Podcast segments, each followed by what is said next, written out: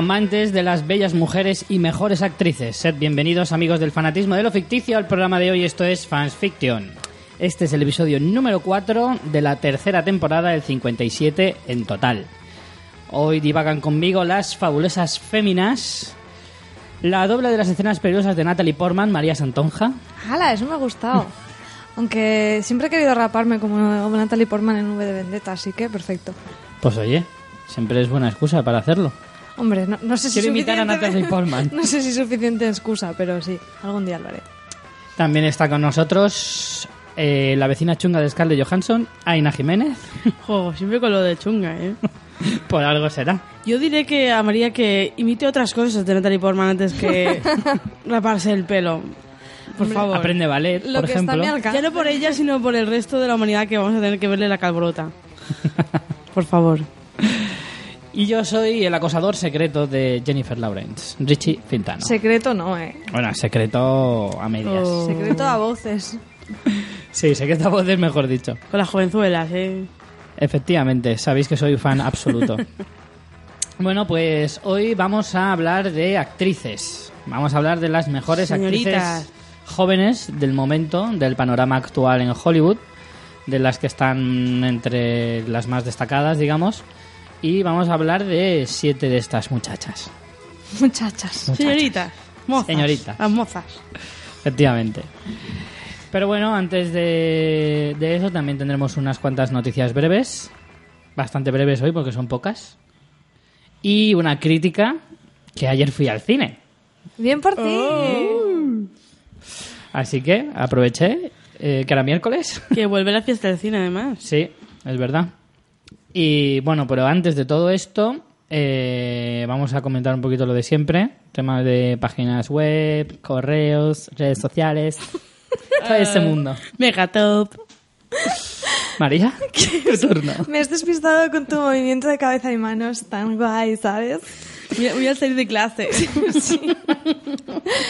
Bueno, pues que podéis consultar nuestra web, fansfiction.es, donde recopilamos toda la información de cada uno de los episodios, también los episodios antiguos y, bueno, más cositas que podéis ver por ahí.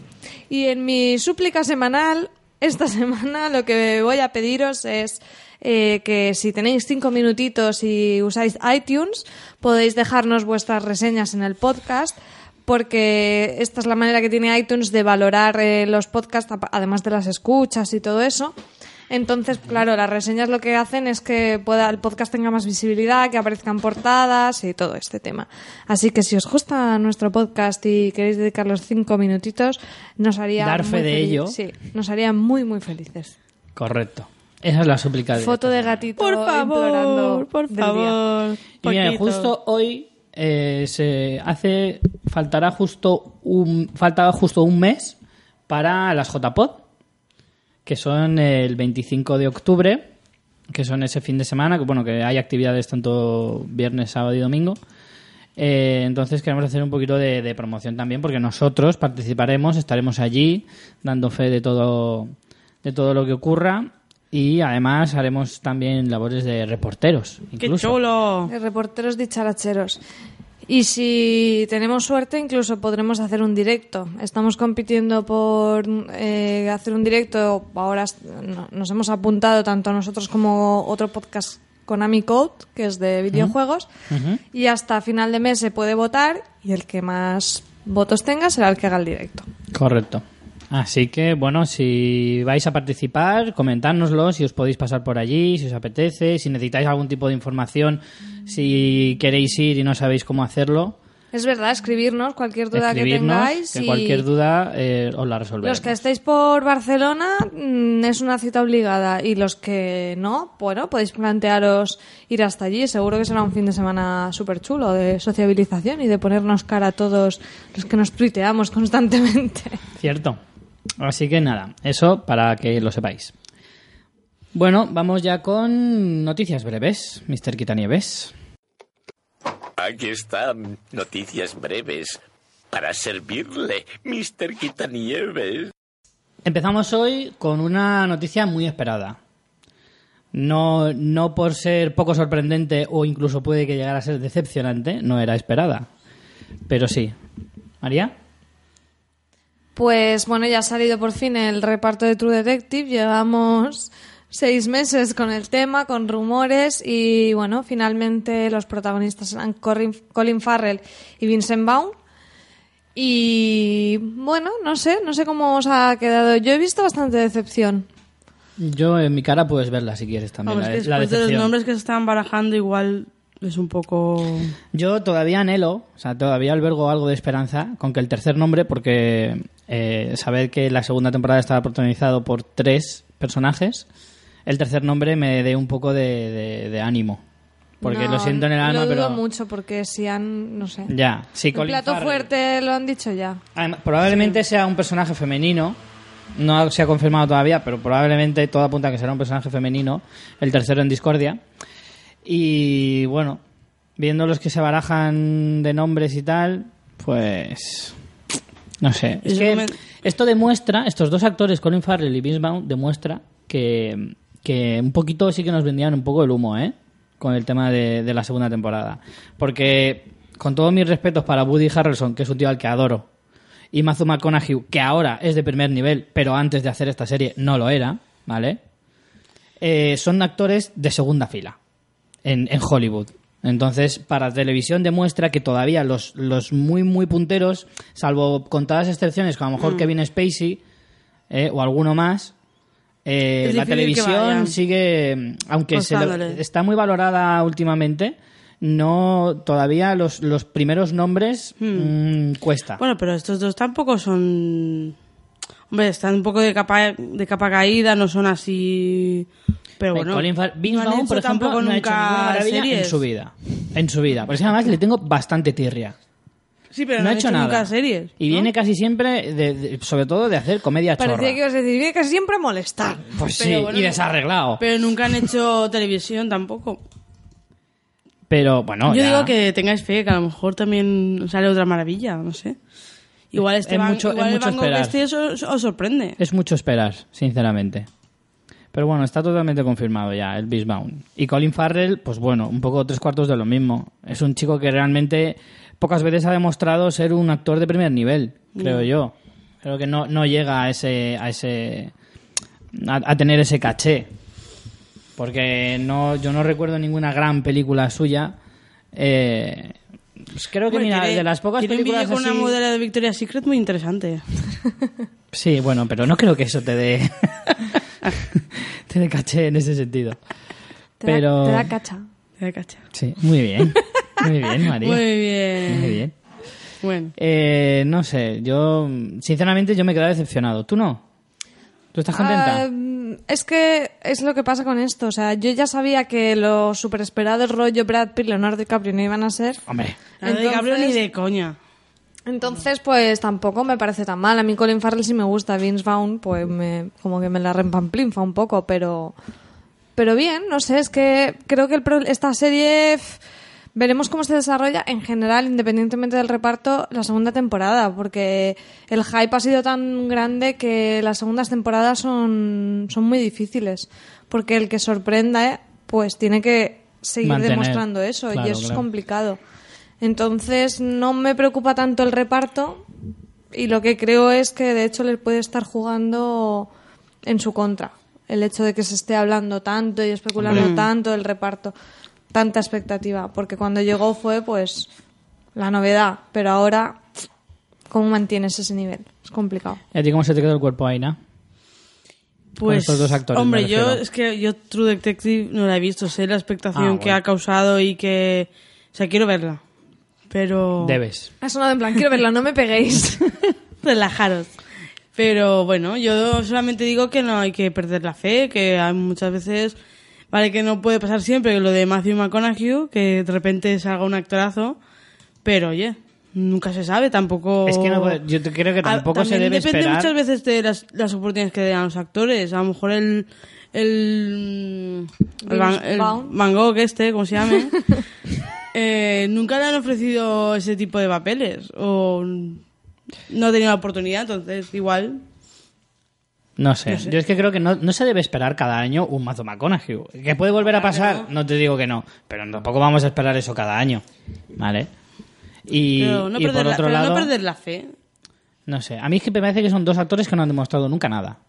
Yo, partiendo de ahí, A mí Colin Farrell sí que me... O sea, no... Sí que es verdad que muchas veces sobreactúa y, y así.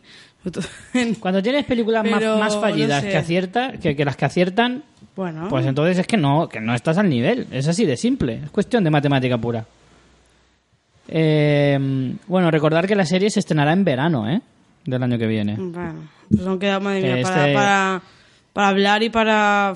si es que Mm, anda que no tenemos. Para, de- para cuando hay tanta expectativa Divagar. de algo, al final... Y, y lo digo porque este año se presentó en, en, lo diré, en, eh, en enero. Joder. Y que además eh, Nick Pizzolato, que es el creador de la serie, ha cogido a Justin Lin como director de la serie, único director de la serie. El año pasado tuvo al Fukunaga, Fukunaga. a Cory Fukunaga, y este año tiene a, a Justin Lin, que también es creador de la serie Scorpion, que se estrena este año. Que ya hablaremos de ella en los Ya se ha pilotos. estrenado, de hecho, el piloto. Bueno, y las femeninas que se están barajando tampoco están nada mal. Hombre, el Justin Lin este es conocido sobre todo por hacer tres de las no sé cuántas películas de Fast and the Furious. Has ignorado un poco a Aina, Richie. ¿El qué, perdona? Yo te estaba- no, es que estaba mirando aquí el... No, que las Aina ha dicho, actrices... las actrices que se están barajando no está mal. Y tú, ah, sí, bueno, este ha dirigido no sé qué. No pasa Luego nada. me dices a mí, Es que ¿eh? estaba viendo la lista de lo que estaba tal y la verdad es que no te estaba prestando atención ahí. No pasa nada. Que he dicho que me comentabas que... antes lo de las actrices. que ¿Cuáles estaba eran? que estaban barajando yo lo he visto esta mañana no sé yo qué sé Eh, entre Keira Knightley que es interesante no porque Sí. es buena actriz y a veces hace tiempo que no no hace nada así guay Relevante. uy María me pones una foto de Thor así de repente que me distraigo jolín ¿Y cuál era la otra? y la otra es la de Rachel Ah, Rachel McAdams. es que yo sé lo- no me sé su nombre Mm. que tampoco está mal porque tiene Diario de Segunda Noah. Sí, Insisto. bueno, pero Rachel McAdams es otra actriz que es de segunda fila. Por ejemplo, no se puede comparar con ninguna de las que vamos a hablar hoy en el programa. no, no, claro que no. Claro que Pero, no. pero, pero años Pero luz. tiene el mejor beso de la historia del cine, de los mejores. Después Oh, de la vale. dama y el vagabundo, claro. Bueno. Bueno, pues esa era la noticia, la primera noticia de hoy. La segunda es que ya hay un póster de la nueva película de Benedict Cumberbatch que se va a llamar The Imitation Game, que se trata de un biopic que va a hablar sobre la vida de Alan Turing. Si no conocéis al personaje histórico, se trata de eh, un... eh, ¿Cómo se llama esto? Un tío que se dedicaba a... Un tío. Un tío, ¿vale? Un tío que se dedicaba a descifrar los códigos de comunicaciones de los nazis en la Segunda Guerra Mundial, ¿vale? Y esto, según dicen, provocó que la guerra se cortara dos años salvando infinidad de vidas. Entonces la o sea, que hace película... de cerebrito. Más o menos, ¿No? sí. Siempre hace de cerebrito, eh. La curiosa, lo curioso de la película es que a pesar de conseguir esta gran labor mundial e histórica, eh, luego hubo una campaña de desprestigio hacia su persona porque desveló que era homosexual. Oh my god. Entonces la película Hombre, la es verdad que es que promete bastante, a pesar de ser un biopic. Y Pero sabéis dices en la Segunda manera Guerra Mundial. Dime. ¿Has hecho la Segunda Guerra Mundial? Sí. Hombre, pero es que ahí la homosexualidad no es que estuviera muy bien vista, precisamente. ¿El qué? La homosexualidad. Hombre, ya. Bueno. No sé. Pero ahí está el, el, el key de la cuestión de la historia. Sí, sí, un poco. Pues sí, yo tengo ganas de verla. me Y Benedict, la verdad es que mucho. Benedict. Con su cara rara. Bueno, ¿quieres que lea la última noticia? Última hora. sí, por favor. Es genial. Bueno, os pondremos el cartel de la película esta que os estoy comentando, ¿vale? The Imitation Game se va a llamar. en fansfiction.es. Y que además, más, lo quería decir más que nada porque dicen que tiene bastantes posibilidades de llegar a la carrera por los Oscars, En fansfiction.es. incluyendo a Benedict. Fansfiction.es. ¿Dónde era? en fansfiction.es. Vale. ¿Y la última noticia? Pues esta la voy a leer literalmente porque ahora mismo cuando íbamos a grabar ha saltado esta, esta noticia, un boom. Es una primicia primiciosa. Una primicia, vamos. Ya había que leerla. Eh, leo literalmente de la web del diario El Norte de Castilla y dice, una escritora peruana asegura que Frozen es su autobiografía y demanda a Disney. No se puede ser más crack. O sea, no, no es, es que es imposible ser más crack. Además, demanda un huevo de dinero. La, Sí, la pide tía. 250 millones de dólares. Sí. ¿Sabes para qué los quiere? Para hacerse el palacio de, de hielo Claro, entero. y el traje, el traje sobre todo. Que sí, vestido. que dice que ella vivió una cosa muy similar, que lo escribió en su autobiografía. Bueno, no sé si sí que lo escribió y era de su hermana que falleció en un terremoto y dice, bueno, ¿y qué? Pero y lo de los poderes y el hielo y el reno que habla, todo eso que ¿sabes? Y un hombre de, de hielo que, que, que es horrorosamente insufrible. Oye, Sí, ¿Qué? mira, no, es buenísimo. ¿Qué dices? Por Dios, tengo una pata en la boca. Tú sí que tienes una pata. Mira, leo literalmente de la web del norte de Castilla. Dice, la trama, según la, dice, la escritora peruana no lo duda. La trama es igual que su propia vida, centrada en un terrible terre- terremoto en 1970 en Juaraz, Perú, y la muerte inesperada de su hermana Laura. O sea, idéntico, idéntico. Qué seguro fuerte, que, que gana, ¿eh? Seguro, es una cosa... Mm. ¿Sabes que- qué que molaría? Que ganara, pero que la multa que tuvieran que pagar fuera de 250 dólares. y ya está. Que, que de verdad la gente está fatal de la cabeza. Bueno, pero Me ya ha la gustado- me ha mujer gustado esa mucho pues, la noticia, se hay ha que hecho ser muy publicidad, yo qué sé. Igual es por eso. No sería de extrañar. Sí, pero vamos... Pero es que ir a juicio no es moco de pavo, ¿eh? Que tienes que pagar cosas, no sé. Ya, luego la verdad es que un juicio de este tamaño, luego lo Bueno, no sé cómo será en Perú, pero vamos. y- Estás ahí como diciendo, "Mm, ofrecerme un acuerdo. Y los otros, pues no, venga, que sí, que lo voy a aceptar. Como las, No como, acuerdo de esos en plan. Como las ¿Quiere una copa? No, rechazo todas las ofertas que me haga. como las compañías de teléfono que siempre te ofrecen algo mejor para que no te vayas. Claro. ¿Y esa golfa quién es con la que estaba hablando? ¿Te da vergüenza? Yo aquí limpiando tú ahí en el sofá rascándote. ¿Ahora? ¿Ahora viene? ¿Para qué quiere tanta herramienta? Para ya de beber, ¿no? Que te has tomado unas cuantas cervecitas. ¿no? Mira que me lo dijo mi madre. Ya está la comida fría. Sabrás lo que me pasa. Me tengo que comprar otro vestido porque es que no tengo nada para ponerme para la boda. Un mojón. Un mojón. Un mojón. Un mojón para ti. Me tomo dos cervezas y vengo a comer, pero ya. Pero si van todos. Pues yo lo veo limpio. Espera que me paso la fase y ya lo hago. ¿Qué le pasa a esta camiseta? Otra vez está hablando tu madre. Si viene de su casa. Sí, cariño, sí. Sí, cariño. Condenados Podcast. Si esta es tu vida, este es tu podcast. Encuéntranos en condenadospodcast.com y en arroba condenadospod.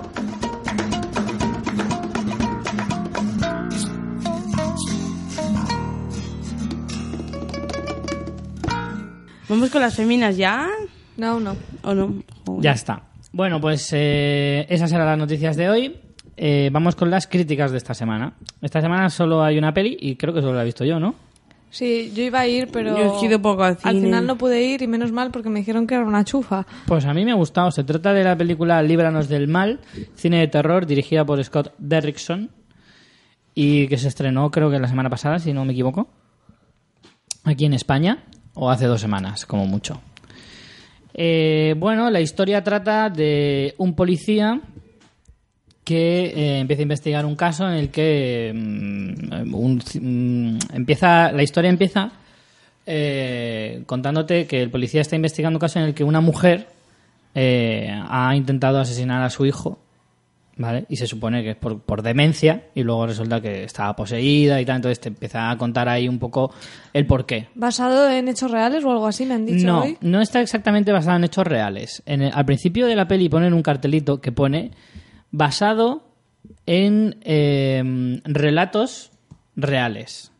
O sea, Pero qué puta mierda es parece eso? ser que Basado en un guion real. No, no, Redactado eh, realmente por un guionista. creo que quiere decir algo así como que el que escribió los relatos es de verdad. no sé, es un poco chorra. Pero no pone exactamente basado en hechos reales. Pone otra cosa, pero es que ahora mismo no me acuerdo. Más que a pero lo, pone mejor, otra cosa. a lo mejor no se centra en hechos porque no puedes constatar que esos hechos pasaron, pero que sí basado en lo que relató a alguna Una persona a la que le pasó, que claro. supuestamente le pasó. Sí, pero claro, tú ves la película y ahí, vamos, mm, faltan dragones. Y ya es la película de, de fantasía total. Eh, a ver, a mí la verdad es que para ser una peli de terror, que a mí me cuesta ver pelis de terror realmente decentes, eh, me gustó bastante en el sentido de que creo que tiene buen ritmo, creo que tiene una aura bastante buena, que a pesar de que el cine de terror siempre peca de tener muchísimos topicazos y que en esta película no le faltan, creo que están bien escogidos y bien llevados. Eh, la dirección es de Scott Derrickson, que será el encargado de llevar a la pantalla al Doctor Extraño, de un más que posible Joaquín Phoenix. Eh, y parece ser que este tío empieza a ser bastante bien valorado en Hollywood. La verdad es que la dirección de la peli me ha gustado bastante. Es bastante mm, notable. Y bueno, tenemos de protagonista a Eric Bana, que hacía siglos que no se le veía hacer nada medio decente. Qué guapo. Y la verdad es La que verdad está... que sí, que estaba muy desaparecido ese hombre. Está, está correcto, pero es mm, sinceramente es como pones a cualquier otro y estamos Ya, en las mismas. no es la película. ¿Vale? También está de, co- de coprotagonista eh, Edgar Ramírez, que es un actor muy poco conocido, que yo recuerdo haberle visto una peli llamada Domino, de Keira Knightley, Sí. dirigida por Tony Scott, que está bastante Se la bien. vi yo en el cine de verano. Mira qué bien. No sé por qué, me acuerdo, porque no es una peli tampoco muy... Pues este chico tampoco es que se prodigue demasiado, pero. Pero no sé, está, está bastante bien también. Me gusta. Hace de cura. De cura así un poco. mm, libre. ¿Eric Bana de cura? No, el otro. Ah. Edgar Ramírez, este. Además, esto reconvertido de tu problema de drogas y luego vio a Dios en su vida, que le ayudó, etcétera Hombre, con las drogas seguro que lo vio. Sí, sí, seguro. De hecho, estuvo charlando con él, jugando al dominó. Al dominó. El caso es que. Dios mío. Bueno, hay escenas eh, impactantes y escenas bastante. mm, Dentro de lo que es cine, entramos, si nos metemos en el- lo que es género de terror, tiene escenas bastante impactantes y bastante chulas y cuidadas. También hay un personaje que tiene ahí la nota de cómica, que da la nota cómica, que es, atención, Jeff Winger, de Community, que ahora no me acuerdo del nombre del actor. Sí, sí, sí. Pues hace un papel que es el compañero de Eric Bana, que da ahí el tono que suelta de vez en cuando algún chascarrillo así, graciosete. Pero bueno, está, está cachondo. Pero da miedo, de verdad. La peli da miedo. En algunos puntos. experto. En algunos puntos sí que te puede llegar a dar miedo. Sí, un poquito. Pero. Pero bueno. La historia está bastante. O sea, dentro de. Dentro de. No es nada del otro mundo, ¿vale? No es. No, no creo que vaya a pasar a la historia de las mejores películas de terror. Pero yo creo que es entretenida. Si te gusta el cine de terror, yo la recomiendo. Entonces a mí no me la recomiendes. Haces bien. Por cierto, ¿no has comentado que hoy estamos haciendo otro intento de directo? Aunque hoy sí que Es lo hemos publicado un poco por lo bajini. y nos están escuchando, tenemos un saludo de Star Lord, que es arroba Jimmy Arzube, que nos dice, escuchándolos desde Latinoamérica, saludos. Que esto de las nuevas tecnologías, Joder. ¿sí? Saludos desde Estamos España. conectados todos. Qué guay. Todos.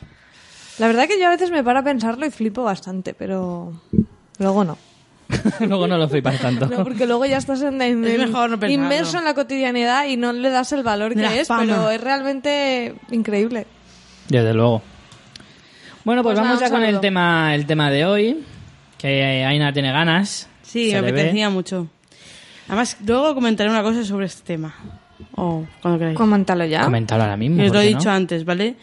Vale, pues eh, resulta que... mm, Luego quiere no ser la chunga. Claro, luego, No, luego no, me no, brille. No, no, no, no es en plan chungo. Lo que tú quieras, Aina, lo que tú quieras, toma mi cartera. No, es que eh, recopilando información para este programa, eh, Recuperando, o sea, que la habías perdido. recopilando, Ah. recopilando. O sea, es que en Google cuando pones una cosa te es- escribe directamente cosas, ¿no? Te hace Son las sugerencias de búsqueda sugerencias. que están basadas en, en el volumen de Pongo búsquedas. actri- y cada vez que cuando ponía actrices, o sea, actrices más guapas, actrices más sexy, actrices más explosivas, mejores escenas de las actrices eh, explosivas y todo Actrices explosivo y sexy. A lo mejor son, son actrices que explotan. de, de A lo mejor actrices. se refieren a eso. Eh, no. ¿No? Vale. Entonces yo mm, me hago la pregunta, ¿no puede haber una lista de las mejores actrices que mejor hacen su trabajo, que es actuar y hacer bien su papel y su trabajo? Y Entonces me, me, me cabreo un poquito, porque... Bueno, ya no sé. sabemos que el mundo actual, eh, las mujeres se les exige ser más guapas que a los hombres. eh, todo eso. Mira, vamos a hacer la prueba en el cómo va. momento. Ah, mira, a mí me sale actrices la que se avecina. Tienes que poner actrices más. Ah, vale. Actrices la que se avecina, actrices Juego de Tronos, actrices más bellas, actrices Muertas. más cotizadas. Actrices más muertas. Más guapas de la historia. Y más feas. Más feas también. O sea, pero al final todo es el patrón. Ah, eh, ¿cuál sale? No, no te voy a decir. Siempre es el patrón exterior. Vamos a ver con actores. Una prueba en directo. Actores. En riguroso directo, señores. Más. Actores- Más muertos todo el rato. Pero bueno. Pero se puede estar más, Más- o menos muerto. Más No, altos. Más altos, más Más altos. famosos también. ¿Ves? Aquí al final es la Mejor imagen. pagados, muertos en 2014, Mercenarios 3. Hombre, ten en cuenta que la lista de los mercenarios cada vez aumenta más, entonces es lógico que esté entre las listas más cotizadas. Entonces, un poco es eso, el. El. soy- canon de belleza y absurdo. Bueno, Pero bueno. queda constancia de tu queja, Aina. Todos lo hemos entendido. Todo, siempre este tipo de quejas y, y poner atención y dar visibilidad a cosas que parecen totalmente superadas tienen cabida en este podcast. Porque lo digo Porque yo. además eso es lo que busca la gente, no es por nada. Richie luego me, me riñe, pero... ¿Yo te me, riño me por riñes, qué? no, te burlas de mí, dices que Hombre, soy un poco a veces me río un poco. Pero, Pero no. Es feminazi. Es que tú no lo ves como yo lo veo las cosas. Bueno, supongo, no sé, depende. No, Es sí hay que las varias ves, visiones. pero no le das la importancia. Sí, supongo que a lo mejor como yo no lo sufro tanto es más difícil verlo. Sí, eso no, no os lo niego. Como no tienes pechos. Ni vosotras pene. Claro, es lo que tiene. Cada uno tiene lo suyo. en fin, vamos ya con el tema. Y, y bueno, como siempre, a mí me gusta hacer fichas de cuando hablamos de personajes o de Que las personas fichas estarán disponibles en la web fansfiction.es. ya que lo has Correcto. redactado, bonito redactado, pues... Claro, claro. Pues bueno, no les he puesto ningún orden especial ni nada, ¿vale? Eh, así que no penséis que las ponemos de mejor a peor ni nada por el estilo. Están puestas tal cual. Entonces empezamos por eh, Scarlett Johansson, ¿vale? Tiene una edad de 29 años. Tiene una edad. Pues claro, no va a tener dos. Tiene la edad de 29 años y su debut fue eh, a los 9 años, en 1994, en una película que se llama Un chico llamado Norte, de Rob Reiner. Yo esta película la he visto, Yo creo que también. Yo que no. está bastante, bastante curiosa. Recuerdo que había un, un narrador que era Bruce Willis. Era, era, eh, que- que hablaba sobre, la- sobre un chico que se llamaba Norte y que hablaba un poquito pues de sus aventuras y tal. Creo que además pas- transcurría a lo largo de un verano y no sé, era curiosa, la verdad. Nunca me habría imaginado que esa fuera la primera película de Scarlett Johansson en el cine. Bueno, suelen ser Pero cuando bueno. son debutan de pequeñitas y eso. Cuando Claro, tenía nueve años, así que... Claro. ¿Cuántas películas eh, tiene esta actriz? Pues ya tiene 39 películas, ¿eh? Tiene menos de 30 No está mal. años y ya casi 40 películas Claro. en su haber. Es que cuando veían tan jovencitas, también. ¿Con qué peli se hizo famosa? Pues con El hombre que susurraba a los caballos, de Robert Redford en el año 1998. Ahí es cuando ya empezamos a conocer un poquito a la Scarlett que hoy en día es. Eh, ¿Con qué película nos enamoró? Yo particularmente creo que con la Match que más me quedé, para mí, Los in Translation. Con Los in Translation ya me cautivó. En el año 2003, de Sofía Coppola. ¿No? Sí, sí, supongo que sí. Luego Matchpoint quizá la afianzó. Más sí, bien. con Match Point sí que es cierto que se afianzó un poquito más, pero Que luego ha sido chica Woody Allen también, porque repitió Claro. y más después de una vez. De hecho, se considera veces. una de las de las musas más características En Vicky de Cristina también. de Y en Woody- Scoop, de que tenga yo en la cabeza tres, no sé si se me escapa alguna. Scoop, Match Point, Vicky Cristina Barcelona Ya está, y creo ¿no? que ya. Me, me parece que ya. Sí, sí, sí. Pues. Pues eso. Eh, es, eh, donde, yo creo que donde pegó el pelotazo, donde ya se convirtió en superestrella, fue con los in Translation. En mi opinión, creo yo. Sí. Em, sus tres mejores pelis, bueno, esto es como muy. Esto es muy particular, ¿vale? Porque además hay muchas de ellas que a lo mejor no he visto y que a lo mejor son mejores, ¿vale? De esto lo digo de esta y de todas las demás actrices de las que vamos a hablar. Pero yo he querido resaltar, pues, Los in Translation, Match Point, precisamente, y Her. Mm. Que aunque Her solo utiliza la voz, Pero es que tiene una voz... creo que el papel que hace es, eh, es, muy, es muy notable y además, de hecho, creo que hasta se comentó en si la podían incluso Sí, nominar a los Oscar, aunque solo hubiera puesto la voz. Pero... ¿Estáis de es que acuerdo o queréis cambiar alguna? No, me parece bien. Además, en Her destaca mucho una cosa de ella, que es la voz que tiene, que bueno, nosotros no la perdemos un poco porque el tema del doblaje, pero las veces que, la- que he visto Un poco cositas... no, totalmente. totalmente. pero es una actriz que tiene una voz muy sensual y muy... No sé, muy... ca- muy, Mm. muy no sé cómo decirlo, muy que es de ella, no sé, es como Particular. Es muy cautivadora, muy particular, sí. incluso cantando así como muy, no sé, especial y, y a mí me gusta. Y en Her, por ejemplo, eh, es lo que solo, o sea, no se ve nada de ella, solo se ve eso. Entonces a mí me gusta mucho, no sé. Yo creo que las que has puesto están bastante bien. También recuerdo en la, en la de la isla.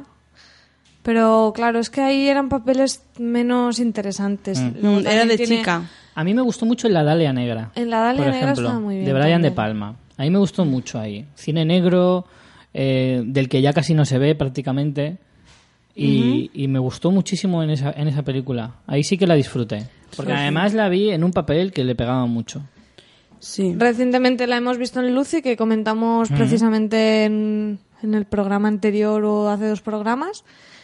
Y si, a- si la película tampoco para mí fue el escándalo, sí que es verdad que ella tiene, tiene esa fotogenia muy particular. Sí, justo. Y, y creo que el, el humor eh, no lo tiene suficiente, no ha explotado bastante y creo que tiene una gran vis cómica. En el principio de Lucy, que hace como un poco de tía, un poco, no sé, pava, mm, como un poco barrio bajera, me da la sensación un poco. Eh, ese rollo así tipo de Choni. Es que no, no, ¿sabes? No sé si... me- Sí. Un poco un- de Choni y, y tiene mucha gracia cómo lo hace. De hecho, en Don John hace de Choni total. Sí, es que Don y John no hace- la he visto. Yo sí la he visto y hace un papel muy, muy divertido en el que precisamente hace de una Choni total, pero total. De hecho, hasta el acento lo cambia. En la versión doblada incluso se puede apreciar, pero, pero en la versión original eh, creo que lo tiene más marcado. Yo no la he visto en versión original, claro, pero, pero creo que sí que lo he, he leído más- en más de un sitio que lo, que lo remarcaban mucho el hecho de que Claro, que quería la darle un de tono hablar. especial de, de eso, ¿no? Claro. También la recuerdo mucho en el truco final de Christopher Nolan, Ujú. en el año 2006. A mí en ese, ahí también me gustó, también un papel de época, en la que hacía del ayudante de un mago y... No sé, me moló Que también. yo desde esa época hubo varias de magos y me perdí Mm. un poco. Incluso en No. Vicky Cristina Barcelona, Mm. que aunque es la protagonista, no es la que está mejor, ni mucho menos. No. Eh, porque a mí es que esa película le tengo un poco de, de manía porque no me gustó prácticamente Es que es nada. rara. De hecho, lo único que yo hablaba de la película, Penélope Cruz.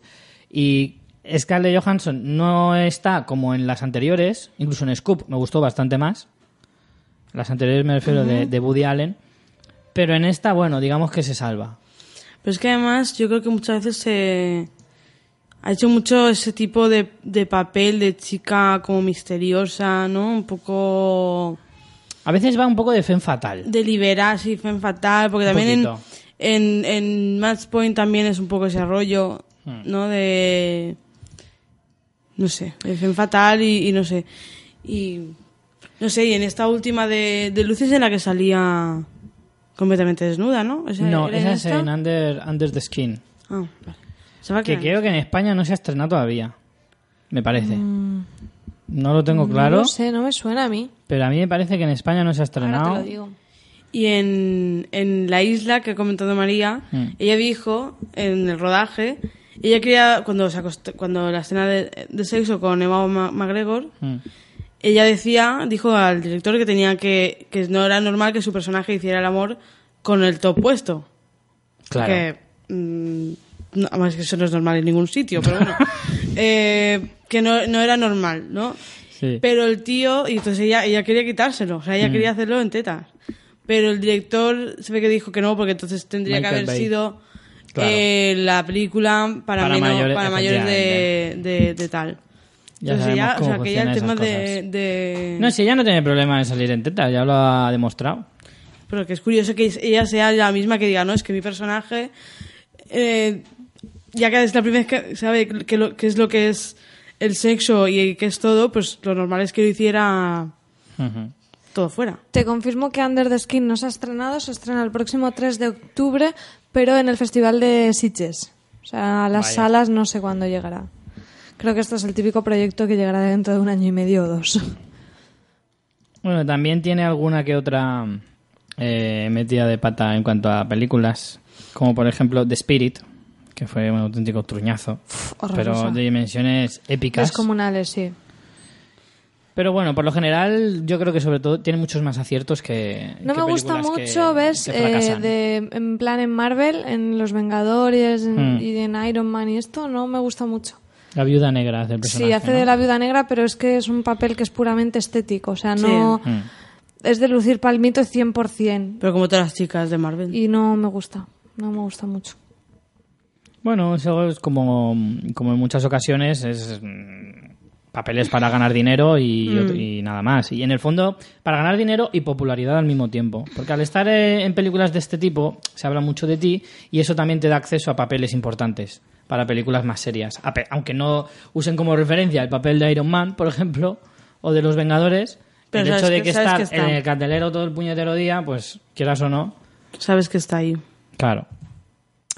Bueno, eh, bueno, ya hemos hablado de algunas de sus mayores virtudes, pero mm, yo quería destacar sobre todo que es una que es bastante versátil y que, que se ha movido por muchos géneros bastante distintos, desde el drama, comedia, acción, ciencia ficción o thriller. Y que, y que además lo que tú decías antes, que tiene una fotogenia Mm. bestial. Es una, es una actriz que te queda siempre bien en pantalla. La pongas como la pongas Sí. y en el y en el cuadro que la pongas, y en la época que la pongas y el vestuario que la pongas. Pero o sí- sin el vestuario. O sin él, precisamente, por la ausencia de él. Pero es poco de transformarse, por ejemplo. Tampoco. Porque a lo mejor no le ha llegado el momento todavía. Es Sí que que es aquí, si que- no te transformas, no. Pues mira, curiosamente nunca ha sido nominada al Oscar, a pesar No. de ser una de las actrices más populares, si no la que más. O es- por lo menos está entre las tres más populares, seguro. Pero bueno, ha estado nominada cuatro veces al, el- al Globo de Oro, que tampoco lo ha ganado. Por ¿Ves? Match Por eso le Point. falta como asentarse. Le falta encontrar un papel en que sea protagonista plena. Porque si te das cuenta, muchos es la coprotagonista. En plan, una historia de un chico y ella es la Mm. chica que sí que tiene mucho peso en la peli, pero mm, no, No es principal. papeles tan protagonistas como por ejemplo en Lucy, no, tampoco tiene.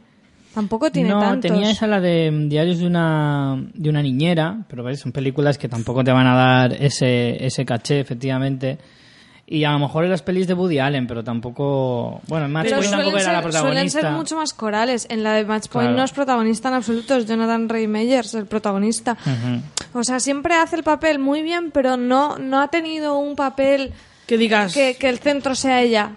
De hecho, yo, así, pero tampoco me sé su filmografía de cabo a rabo, pero creo que Lucy es el primer, pa- el, pa- el primer papel puramente protagonista de Scarlett Johansson de recientemente, no sé si en bueno, anteriores en- pelis. No, sí que tiene alguna que otra protagonismo, o sea, protagonista serio, como por ejemplo La joven de la perla, que es una película que la tiene muy bien valorada y que de hecho fue Ah, una de sus sí, nominaciones sí, a los Globos de, de- de Oro. Bueno, en Scoop también es bastante En protagonista. Scoop, pero la película de Scoop tampoco Los te da pie a hacer gran no- cosa. Eh, Bueno, en Lost in Translation. en Lost Vale. in Translation, pero como decías, es coprotagonista. Es el protagonista coprotagonista. absoluto es Bill Murray, Sí. Sin duda. Mm, es que Creo no. yo, vamos. Sí, sí, el punto de vista de la, de la historia es el de Bill Murray. Sí, sí. Pero sí que es cierto que no ha encontrado ese papel que la acabe de, de- de- de poner por encima. Sí.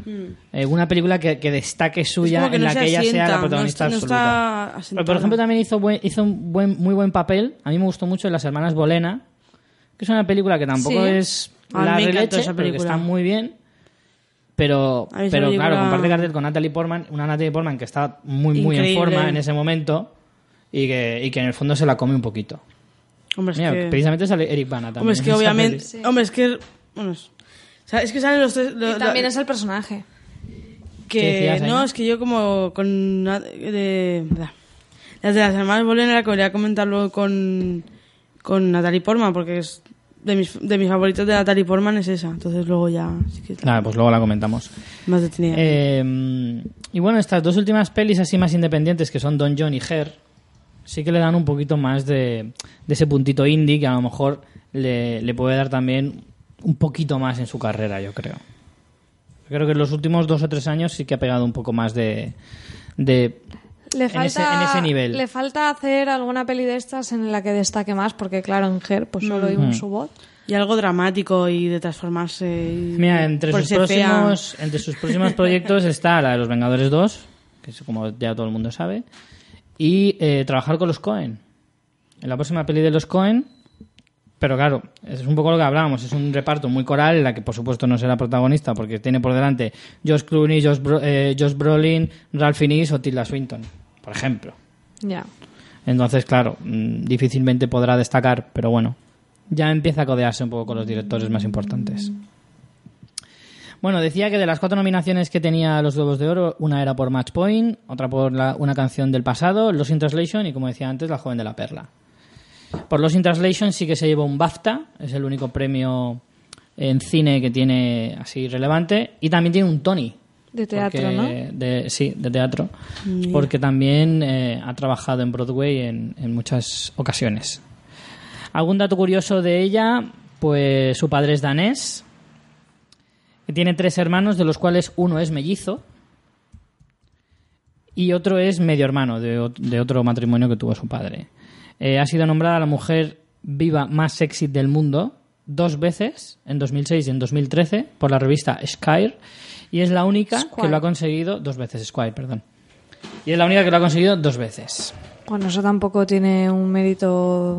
Hombre, ten en cuenta que mm, eh, hombre, la revista esta de Esquire es bastante prestigiosa en Estados Unidos. Sí que sí, pero que es mérito genético, ¿sabes? Tampoco. Hombre, ya, bueno.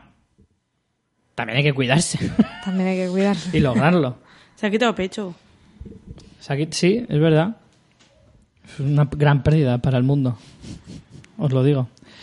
También ha publicado dos álbumes de música indie con no demasiado éxito. Pero la cantando verdad. ella. Sí, sí. Sí, sí. Creo que yo lo he oído en alguna de No, las es- pelis creo que en, cantaba, en ¿no? uno sale solo tocando el triángulo, nada más. Qué idiota. ¿Qué va a hacer? y, y otro dato curioso es que salía solo en casa 3, que eso me ha hecho mucha gracia. Qué loser, ¿no? Eso.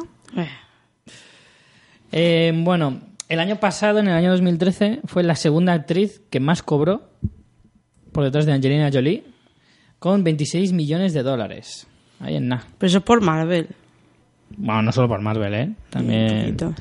Por los premios estos de premios. mujer más sexy y viva del mundo y todo eso. Y bueno, hasta aquí... Hasta aquí está Scarlett. Pasamos a la siguiente.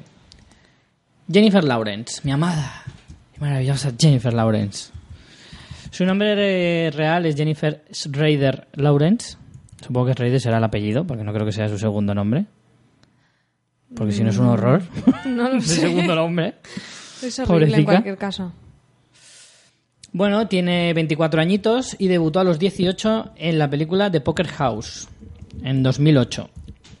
Tiene 13 películas nada más, pero ya se ha convertido en... Ahora mismo es Está la number one. Ahora mismo. Yo creo que está eh, entre... Pero creo que un poco demasiado, ¿eh? Puede que Sí. esté un pelín sobrevalorada, sí que es cierto. Que ha, ha subido tan deprisa, tan deprisa, Sí, sí, sí. que no nos ha parado a- a- no nos hemos no nos ha dado tiempo a darnos cuenta de, de por qué. Ya, sí. No sabes al final si es porque de verdad se lo ha merecido o porque ya está de moda y... Es que ha sido Y- es- exagerado, no sé. También a mí yo me creo gusta, que pero... el carácter de ella que tiene es tan Porque es diferente, simpática. es muy Es tan simpática, simpática. Es que se vende muy y ha bien. caído muy bien a Eso todo es el cierto, mundo. se vende muy bien. entonces ha tenido que ver un poco las dos cosas, que es diferente, es una chica que es muy diferente a... Es que es muy, muy, como muy Natural, normal, muy, muy natural. natural. Entonces eso de una diva que se espera que sea una rancia exagerada, Y más así joven, pues que se, no sé, claro, que- se valora. Sí, la verdad es que sí, es una chica que, que se vende muy bien, que cae muy bien y efectivamente eso mm, se valora muchísimo entre, Mm. entre el público y, y también las productoras. Porque claro, si al mismo si, si tú empiezas a caer bien a todo el mundo y todo el mundo mm, te adora y tal, pues claro, todo el mundo te quiere ver en las películas. Entonces, por pura lógica, te contratan más. Sí. Así que... Pero a este se la ve que lo hace de forma natural. Que a lo mejor otras se quieren vender Sí, no, por, no, por darse eh, un sí, poquito de, en los de bulla. Oscar, cuando se cayó, le preguntaron, ¿por qué te has caído?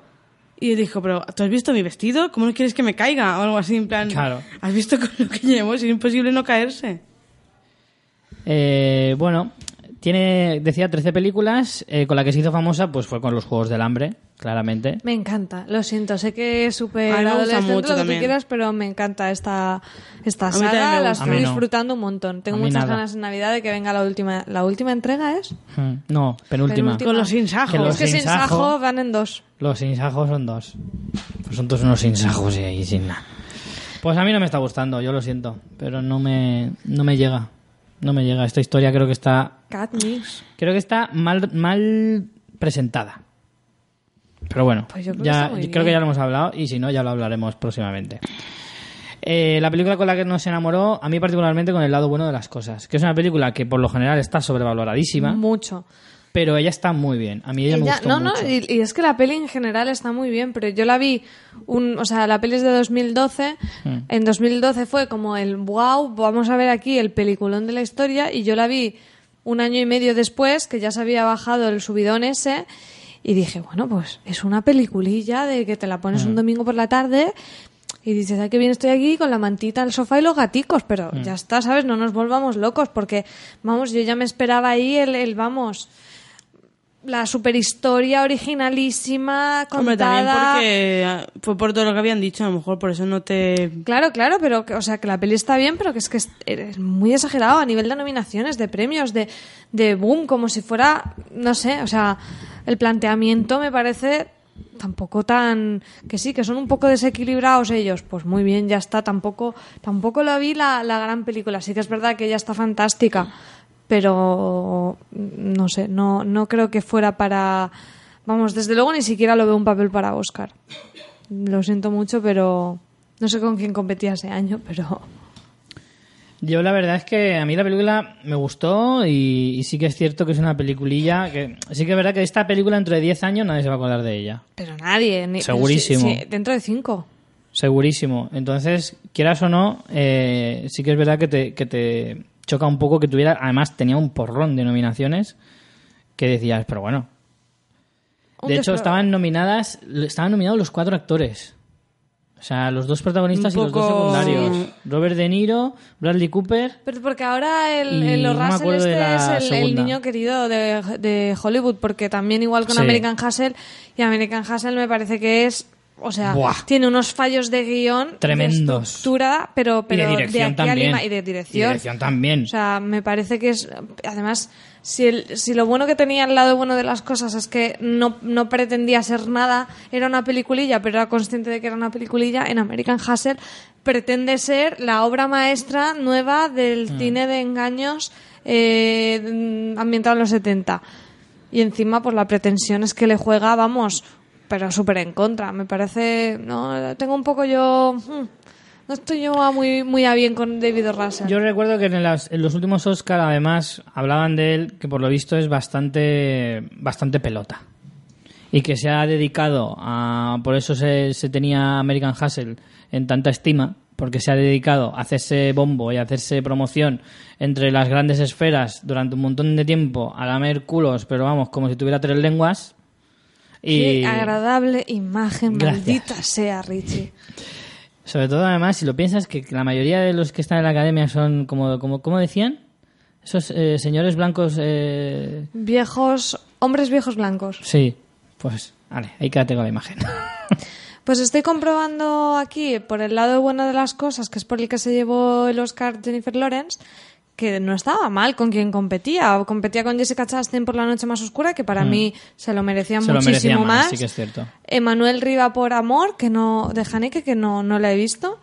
Eh, Cuben, jolín, Cubenzane Wallis, de Bestias del Sur Sí, esta Salvaje. la chica esta jovencita Sí. afroamericana.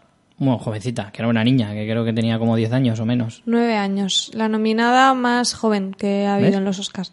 Y Naomi Watts por lo imposible. Incluso Naomi Watts por lo imposible me parece, me parece que hacía mejor papel bien. que Hombre, Jennifer Lawrence. Yo a la, a la niña y a la señora mayor, precisamente, que es la de Manuel Riva, que es la de... Creo que Manuel Rivas Amor. fue, efectivamente estoy comprobando, la tenía 85 años, la actriz más mayor nominada de todos Mm. los tiempos.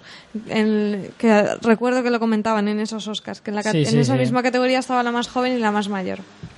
Pues esas dos yo no las vi, pero sí que es verdad que entre la Chastain, eh, Naomi Watts y Jennifer Lawrence, yo pondría a la Chastain, luego Jennifer Lawrence y luego Naomi. a Naomi Watts. A mí Naomi Watts me gustó mucho lo imposible, pero tampoco me parece para Oscar el papel, ¿eh? En mi opinión. Bueno, decía que... mm, Pero bueno, yo sí que considero que el lado bueno de las cosas es la película en la que se consagró Sí, sí, totalmente. y en la que nos cautivó un poquito, yo creo. Porque es verdad que con la que se hizo famosa fue con los Juegos del Hambre, pero con la que te quedas un poco es con un papel un poco más serio, que es este, y que creo que es la que te, realmente te da un poco de... de- donde, donde te acaba gustando, ¿no? Entre sus tres mejores películas, además del lado bueno de las cosas, eh, he querido poner Winter's Bone, que es otra de las películas por las que estuvo nominada al Oscar, que la hizo siendo muy, muy jovencita, bueno, jovencita, tendría unos 19 años. Todas las ha hecho siendo muy jovencita porque tiene 24, o sea que Sí. en realidad, Lo, lo anterior es una niña. claro, menos. Entonces, ya, pero bueno, llevarte una nominación al Oscar con 20 años, Sí, sí, sí. Que no. es un poco... un poco qué. O sea, con 24 años que te han nominado tres veces ya, o sea... mm, Bueno, ahora veremos por cuáles está nominada y tal, ya, pero bueno, pero no lo sé. veo demasiado. Eh, Winter's Bone y a pesar de que American Hustle no es nada del otro mundo, yo creo que ella está muy bien. Ella es lo mejor de la película. De hecho, ella y Amy Adams, con diferencia. Mm, Amy Adams, mm, no. Está mejor más. Jennifer Lawrence. Jennifer, sí. Pero de hecho, precisamente, para que veáis por qué decimos lo de, lo de American Hustle, Jennifer eh, Lawrence, que es lo mejor de la película, para empezar, no aparece en la película hasta que no ha pasado una hora. Pero yo, De acuerdo. Y tiene muy pocas escenas. Y es la mejor de los cuatro protagonistas. Porque Amy Adams para mí es la segunda mejor, pero Bradley Cooper y sobre todo Christian Bale están Horrorosos. horrorosos. horrorosos. Pero horrorosos. Además ya comentamos cuando vimos cuando vimos la película y cuando los Oscars ya hemos hablado de, de American Hustle varias veces. Eh, ¿Cómo se llamó aquí en España? La gran estafa La americana. gran estafa americana, por si alguien no, era no sabe de qué peli cierto. estamos Era una estafa, era Sí. grande y además era americana. Sí. Eh, pues que el principal problema que tiene esta película es que no tiene tono. Entonces, unos están como me- de mega serios con sus peluquines y otros están en tono de comedia y entonces la película no, no sabe qué tono Se dispersa tiene. mucho, sí que es cierto. Y por ejemplo, el papel de Jennifer Lawrence, que sí que roza un poquito lo cómico, está muy bien. Pero Mm. claro, es que ella está en ese tono y Amy Adams, por el contrario, está haciendo una peli súper dramática. Pero es que Jennifer Lawrence está sarcástica, no está cómica, está sarcástica. O sea, es, es un, es un poco... Es, es cómica, pero a la vez es dañina. Quiero Sí, sí, decir, sí, sí, sí. que va más acorde con el tono. Pero es que hay algunos que no están ni en una cosa ni en la nada, otra. Nada, nada. Efectivamente. Bueno, eh, entre sus mayores virtudes, destacando a Jennifer Lawrence, ¿qué os queda- ¿con qué os quedaríais vosotros, vosotras?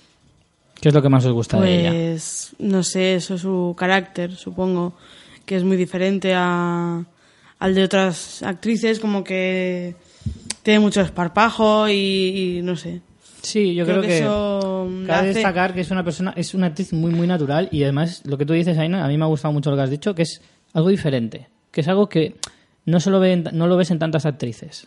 Yo creo que tiene mucha fuerza. Por ejemplo, en el, el rollo saga juvenil, que puede parecer muy. Estoy aquí para, pues, para hacer el taquillazo de esta temporada.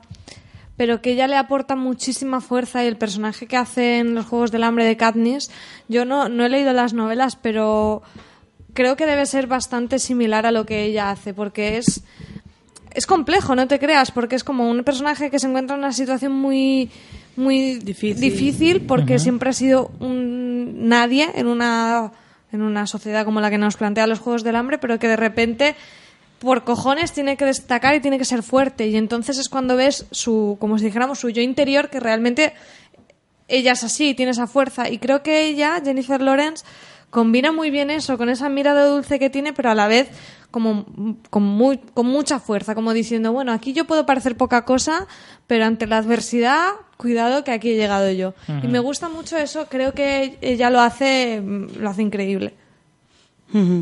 Sí, yo creo que es verdad que destaca mucho por su. Por su que, que tiene un toque como muy personal, algo que es muy característico de ella, que a lo mejor en otras actrices no lo ves tanto.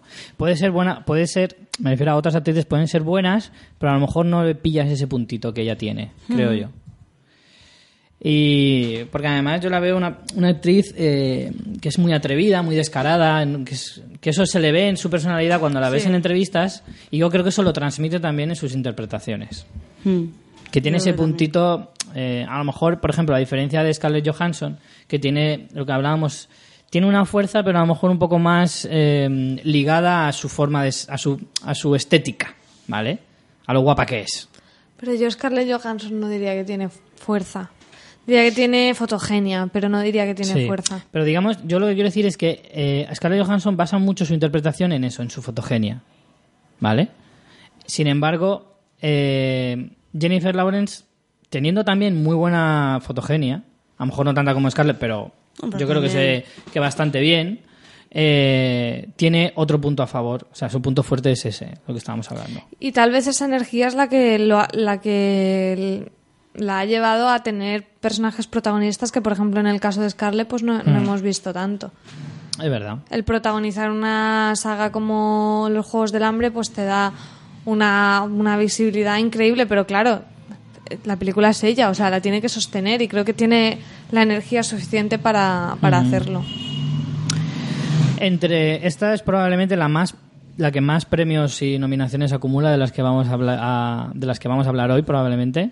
Algunos más merecidos que otros, sí que es cierto. Exacto. Yo ya que- digo que creo que para Sí. 23 años, 24 que tiene, me Es parece un exagerado Sí. que haya tenido tres nominaciones ya Sobre todo por las películas que son. al porque- Oscar. O sea, Mm. es que, por ejemplo, es eso. eh, bueno, ahora luego hablaremos de Natalie Portman. Tiene muchos más, ¿eh? tiene muchas nominaciones Y muy pocos y premios. muy pocos premios. Y entonces, no, no Yo sé, creo me que parece, esto le va, parece muy injusto. le va a jugar en su contra porque, porque ella realmente es muy buena, hemos dicho grandes vi- virtudes que tiene, pero está empezando y puede hacer muchas Tiene que más, hacer más cosas. cosas, debe de Entonces hacer- que ya la, la suban a ese que pedestal seguramente tan rápido. podrá hacer más cosas, pero... Em, sí, estoy de acuerdo. Yo creo que cuanto más rápido subes, más rápido bajas. Es que eso es, Es que da miedo eso. A lo mejor ella por su carácter, pues no... Tampoco la conozco, bueno. Pero No, es una lástima, la verdad. la presentaría a Richie. Lo sé. Pero que creo que necesita ganarse mucho más el... Sí, el problema es que tiene que mantener esto. Tiene que hacer ahora. más cosas. Tiene que Y David O. Russell no es eterno. No, menos mal. Por suerte para nosotros, está claro. Pero sí que es verdad que, que lo que decís de, de que mm, ha subido demasiado deprisa, demasiado pronto también, porque solo tiene Es 24 que, años. Claro. Pero bueno, y- veremos a ver cómo se mantiene. Tiene tres nominaciones a los Oscars. Eh, por American Hustle, por el lado bueno de las cosas, por la que lo ganó, y por Winterbone. Eh, luego tiene dos, tiene eh, dos globos de oro por las, y las mismas nominaciones, eh, en este caso también por el lado bueno de las cosas, y por American Hustle, en este caso sí que lo llevó. Sí que lo, se lo llevó dos años consecutivos. Y luego también tiene dos nominaciones a los BAFTA británicos por las mismas, American Hustle y El lado bueno de las cosas. En este caso solo lo ganó por la primera, American Hustle. Algunos datos curiosos es que en 2010 se convirtió en la tercera actriz más joven en ser nominada a los Oscars, eh, que claro, ahora ya será la cuarta, porque si contamos a la chica que me decías antes del nombre impronunciable, Ken- Kerenzal, ¿eh? Wallis, Wallis o algo así. y, y bueno, en, eso fue en 2010. Luego la segunda en ganarlo con 20 perdón, la segunda más joven en ganarlo con 22 años, eh, cuando lo ganó en 2012. Y en 2014 sí que se convirtió en la primera, o sea, en la más joven en acumular tres nominaciones a los Oscars. ¿Cómo te gustan estas cosas, eh? me chiflan. En 2013, la revista Time la incluyó en la lista de las 100 personas más influyentes del mundo y la revista Forbes en la decimosegunda entre las cele- celebridades más poderosas del mundo. Es que eso me hace gracia, lo de poderoso. Celebridades más poderosas. ¿Poderoso qué quiere decir? ¿Que puedes pasar los semáforos en rojo o algo? ¿Que se para la gente al pasar tú o algo? No sé. Poderoso ahí. ¿Que puedes invocar A al Kraken? A lo ¿Cómo? magneto ahí. chon, Claro. levantando los coches. Jennifer A lo Lawrence mejor podría hacer de magneto. No puede porque ella es mística. Pero si quisiera, podría hacer de magneta. Ay, no hemos hablado, es verdad, de su papel de mística. Mira, ya llevamos Mira, dos también. dedos de, de actrices que están también en el ojo del huracán y que, por supuesto, han entrado en el bucle de los cómics. Tanto Scarlett Pocas, como... pocas de las que vamos a hablar hoy no están en el bucle de los cómics, ya veréis. Por eso, Sí, por eso. Ya veréis. Al final va a ser verdad eso que decías tú, que al final Solo hay dos tipos de solo hay actores. dos tipos de actores, los que han hecho una peli de cómics y los que van a hacerla. Pues mira, pues a mí Mística en, en, en, en las de nueva generación y la segunda, ¿cómo se llama? No me acuerdo. Bueno, la... ¿Cuál? Sí, la La de, de- nuevo- ah, sí, la de- la que se juntan todos. Eh, oye, Ah, Eh, Días de un futuro pasado. Días de un futuro pasado, Ay, sí. me había ido. First Class y Días de un futuro pasado. Me gusta muchísimo cómo hace el personaje de Mística, ¿ves?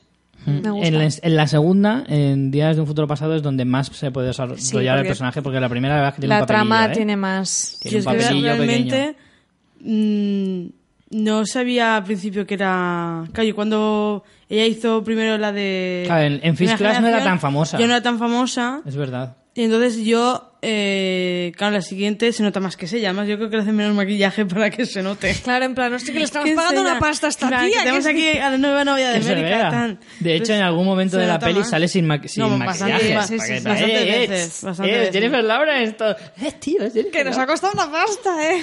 Claro, y yo cuando la vi en el tráiler de la nueva, digo, hostia, sale, me cachis, sale, bien, sale. Jennifer Lawrence, dice, si la otra también salía yo, ah, mm, pues no me había preguntado eso nunca. Claro, también es verdad que con todo el pegote que lleva en la cara es difícil reconocerla, ¿eh?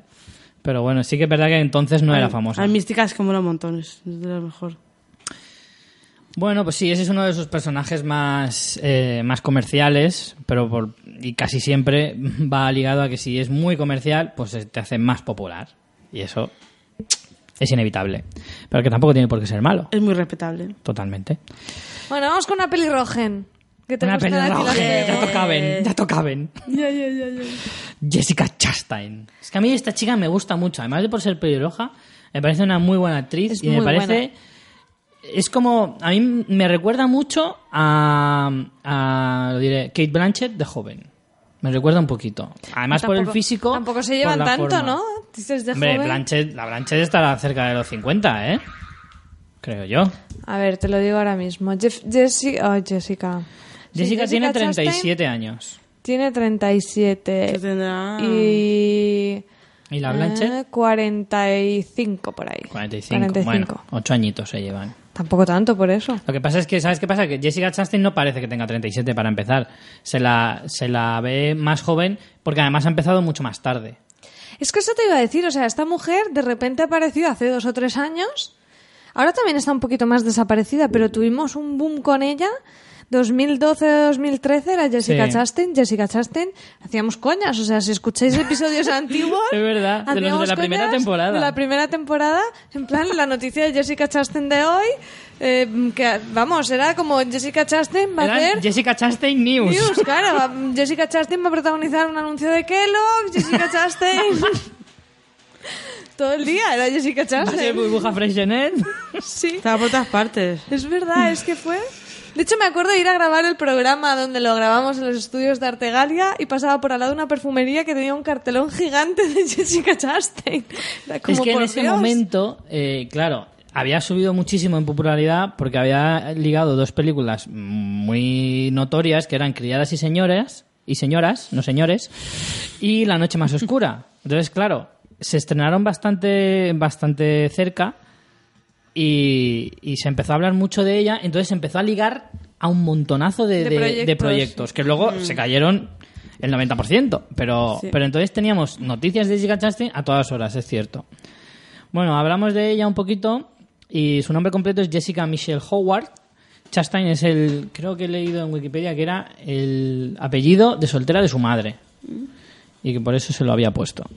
Eh, tiene 37 años, como decíamos, su debut fue a los 31, que por eso que ha- es un poco... Ha ido deprisa. Su debut, ¿eh? O sea, ya no la fama, pero. No, no, su primera película, que se llamaba Jolene, de Dan Ireland, en el año 2008. O sea, es que fue hace nada, Nah. como bien dice. Solo tiene 15 películas hasta ahora. Si es que una chica, ves, una actriz de 37 años, que además, ahora luego hablaremos un poquito de esa... Bueno, no voy a hablar ahora, qué coño. Háblalo, háblalo. Eh, hemos hecho esta selección de, de chicas porque son las que. eh, bueno, en Hollywood pasa ese fenómeno que cuando cumplen las actrices cumplen 40 años, de repente los papeles se acaban. Sí. Ya son de más. Solo sobreviven muy poquitas. Meryl Streep No, y, no. y las pocas migajas que dejan las Y no demás. sobreviven. Están invernando hasta los 50 Sí. y entonces algunas salen. Claro, hibernan 50, y entonces 60. a partir de los 50 coge los papeles que Meryl Streep no puede hacer. Exacto. Cuando Meryl Por Streep- tiempo. Exacto. Los que No Meryl porque no- Streep no porque no o pueda, sino porque no no quiere. puede, pues esos los No porque deja no para puede las, hacerlo. las Julia Roberts, las y, y- Cameron y que Díaz, Glenn Close también lo ha ¿sabes? descartado, porque Claro, Glenn Close pasa es el la... filtro de Claro. Meryl Streep y después de Glenn Close y luego ya Que de esas actrices también hablaremos en otro programa, Sí. en un futuro próximo. meteremos a mi querida Kate Blanchett, ¿no? Sí, por supuesto, Ah, vale. por supuesto. Nuestra querida. Y Charlize, Yo la por amo favor. también. Tenemos a muchas, a muchas ahí. Lo que todavía. pasa es que con esta distinción que hemos hecho tenemos algunas muy en medio, porque por ejemplo Sí. estábamos hablando tipo Charlize Theron, no es de estas, pero tampoco es veterana, o sea, O Amy Adams, por ejemplo, que la Amy tenía en mi lista, pero haciendo, haciendo el, el guion para había el que programa, cribar por algún lado. que- y No, pero que tiene sí que 40 entran. años Amy Adams. Pero, ya no es por edad tampoco, es Claro, Amy porque... Adams es- podía ser la frontera de este. Sí, pero bueno, al final la he quitado. Pero bueno, no pasa nada, eso- la podemos poner en la frontera, pero en el otro lado. ya pasada. El caso es que, claro, aquí a mí, a mí me surge ahora la duda. ¿Jessica Chastain podrá mm, soport- o sea, superar esa barrera? Yo Porque que le queda muy poco poquito- para llegar a los 40 y todavía está en, en edad de hacer buenos papeles. En primer lugar, creo que esta mujer aparenta menos edad de la que tiene, bastante menos. Sí. Luego, eh, creo que eso está, mm, por suerte, cambiando poco a poco y me ha venido a la cabeza Kate Blanche precisamente por Blue Jasmine Sí. y el discurso que ella dio cuando cogió el Oscar de decir, señores, eh, a los espectadores les interesa ver historias protagonizadas por mujeres y historias protagonizadas por mujeres mayores, porque hay esa creencia que al final es- se retroalimenta de que al público a- que los hombres pueden que las mujeres pueden ir a ver una peli protagonizada por un hombre pero que los hombres Sí. no van a ir a ver una película protagonizada por una mujer entonces eso se retroalimenta se produce ese tipo de cosas al final es como una cómo se dice esto como una predicción auto autocumplida Un círculo ¿no? vicioso. sí entonces me, me gustó mucho el discurso de Kate Blanchett en Blue Jasmine porque era eso. Yo creo que mm, vamos a ver, avancemos un poco y creo que por suerte esto poquito a poco se, se va a ir Sí. notando, yo creo, en el tipo de producciones que se nos presenten que se colarán entre los 20.000 mm, superhéroes y los 27 reboots, pero bueno, que yo creo que sí que pueden tener cabida. Y más actrices como Jessica Chastain que han empezado más tarde. Es como que no... Hasta los propios tenemos- productores de Hollywood no, no las tendrán suficientemente agotadas como para desecharlas, vamos, es que me Es parecería... que además es que hay tantísimas buenas actrices ya superadas los 40 que es como no las vas a tener en reserva tanto tiempo. Jodie Foster también hizo un pedazo de discurso cuando le dieron el Globo de Oro honorífico, hace, creo que fue hace un par de años, en el que también trataba ese tema de que basta ya de, de- de dejar a las actrices en el ostracismo durante no sé cuántos años cuando llegan a cierta edad y de que y reivindicando un poco lo mismo que Kate Blanchett, es decir, hay muchísimas historias fantásticas que pueden ser protagonizadas por mujeres sin ningún problema. Sí, sí. Bueno, y cuando, y cuando decimos que están un tiempo y que luego vuelven ya más mayores, vuelven entre comillas, porque tampoco nunca son protagonistas, vuelven de la madre, de la no sé quién, y papeles muy secundarios. Sí, sí, o sea, ni siquiera vuelven de verdad. No vuelven como de hecho, ni protagonizando siquiera su propia Meryl. Streep, salvo algún caso como el de la Dama de Hierro o algún caso así muy concreto, suele venir como secundaria. Ya, pero Meryl Streep tampoco puede ser como para... No es el patrón, No, tampoco, no, es la claro excepción. Pero por eso me refiero que ni Meryl Streep a veces se salva de, de esa quema. Sí, sí, sí. Eh, continuamos. eh, decía que tenía 15 películas. La película con la que se hizo famosa fue Criadas y Señoras, precisamente en el año 2011. Sea un papel muy pequeñito, pero muy gracioso, protagonizaba una de las escenas más Mm. divertidas de esta película. Es una peli bastante entrañable, yo diría. No es la gran cosa, es muy, además, una típica historia que encanta a los, a los americanos. Pero es, es bonita, a mí me, me gustó, me gustó bastante. Y ella tiene un papel pequeñito que Y, hace y es una de- película de repipi. principalmente de mujeres, o sea, protagonizada Todas, por todas, mujeres. sí, sí, sí. Sí. Que por eso, ahí, o sea, de esto nos da un poco la razón de que hay grandes historias que pueden ser perfectamente solo Sí, de que mujeres. tuvo mucho éxito además esta, tuvo buena crítica. La película con la que nos enamoró, a mí particularmente, fue La Noche Más Oscura. Ahí es donde Bueno, yo vi a... Caímos rendidos a sus pies. Ahí es donde vimos la verdadera Chastain eh, y, y lo que se nos venía un poco desde por su parte, ¿no? Como actriz. Pero Entonces- sí que es verdad que, por ejemplo, yo recuerdo, o sea, ya la había visto y me había gustado mucho en La Deuda, esta peli que es sobre el Mossad. Sí, que hacía de Helen Mirren de joven. Sí. Y me gustó mucho. Es que es- esta es una peli de estas que fui a ver pues mm, sin saber, ¿no? Y a, lo primero Mm. que pillé en el cine. Y me gustó tanto la historia, que, que creo que es un, un thriller bastante aceptable, que tiene un título horroroso de esos que se olvidan porque es como la duda, la deuda, el escritor, el lector. Pff, a mí estos títulos me- los odio. Eh, pero ella lo hacía muy bien y me, me cautivó muchísimo. Y luego en El Árbol de la Vida. En El Árbol de la Vida creo que es una película, bueno, bien, ya sabemos todo, ¿no? Pero Star es Malik, señores. sí, pero creo que, que cómo retrata a la madre eh, Jessica Chastain, o sea, creo que tiene un, un- No, no, es que no sé describirlo bien. No es fuerza, es... No sé, que conectas, conectas muchísimo con, con el personaje que ella hace en El Árbol de la Vida. Me gustó mucho, mucho. Pues entre sus mm, películas más destacadas eh, ponía, además de Criadas y Señoras, La Noche Más Oscura o, como decías, El Árbol de la Vida o La Deuda. También ha puesto Mamá, que es una película en la que es un registro muy distinto. A mí la película la verdad es que me gustó, salvo el final, que no me convenció nada en absoluto. Pero, pero el resto de la película sí que me gustó y creo que además está muy bien. En un papel que no es fácil, porque estás acostumbrado a lo mejor a verla en papeles más serios o más de drama, y sin embargo eh, la metes en un género que a lo mejor no es el que ella está acostumbrada y sin embargo se desenvuelve, se desenvuelve muy bien. A mí eso me gustó mucho y lo destaco por encima Es que eso del es lo propio que argumento de la película. las pone, o sea, la- lo que va a hacer que estas actrices se puedan consagrar más o menos, porque como decíamos, todas son actrices que están muy en boga ahora y que puedan tocar varios palos es, es muy importante. Sí, desde luego, desde luego. Porque puedes ser muy buena actriz de drama, pero si solo te centras en eso, eh, estás muy limitada a la hora de, hacer, de, de conseguir los primeros puestos de popularidad, por así decirlo.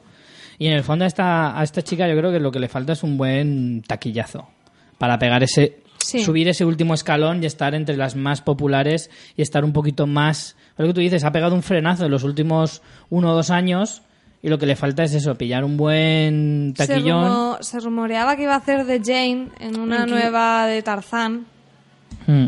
¿No te acuerdas que yo creo que Sí, era sí, un sí. papel que le hubiera ido muy bien? Que no, no sé entre qué. sus ¿No era películas King Kong? No, era un, un nuevo Tarzán. Entre sus películas eh, más cercanas está Interestelar, que se estrena en noviembre con Christopher Nolan, que ahí sí que podemos verla en un papel, en una película de ciencia ficción, pero ya sabemos cómo es Christopher Nolan, es- aunque sea de ciencia ficción, te pone un corte muy serio y una obra muy mm, de otro tipo, ¿no? Y también tiene prevista hacer una película con Ridley Scott.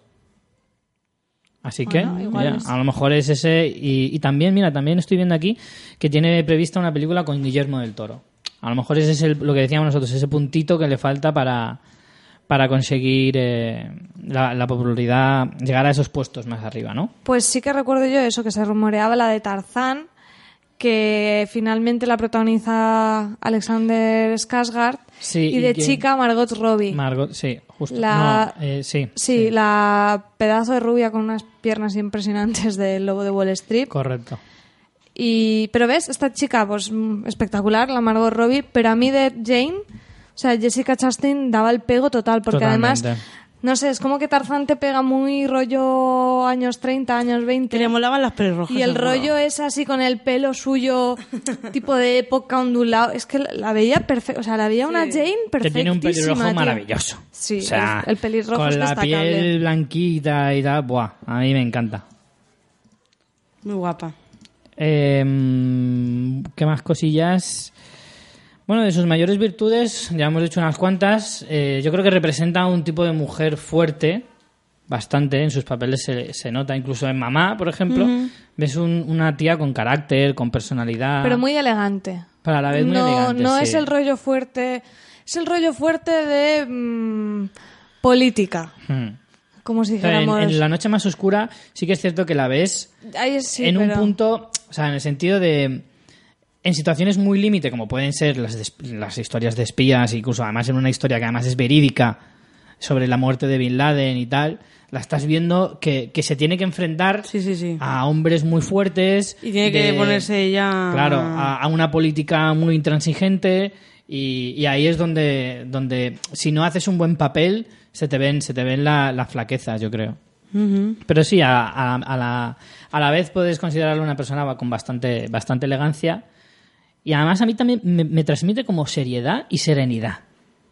Por eso te digo que la ¿No? veo más como, como una como una político en plan con, con una Sí. responsabilidad más que una guerrera, tipo un Jennifer Lawrence. Sí. Que la veo a Jennifer Lawrence más con el machete, ¿sabes? No, no, claro, claro. Ahí está un poco la diferencia. Es verdad que Lawrence es a lo mejor un poco más guerrera y esta sí que representa un poco más el poder intelectual. Sí, ¿No? sí.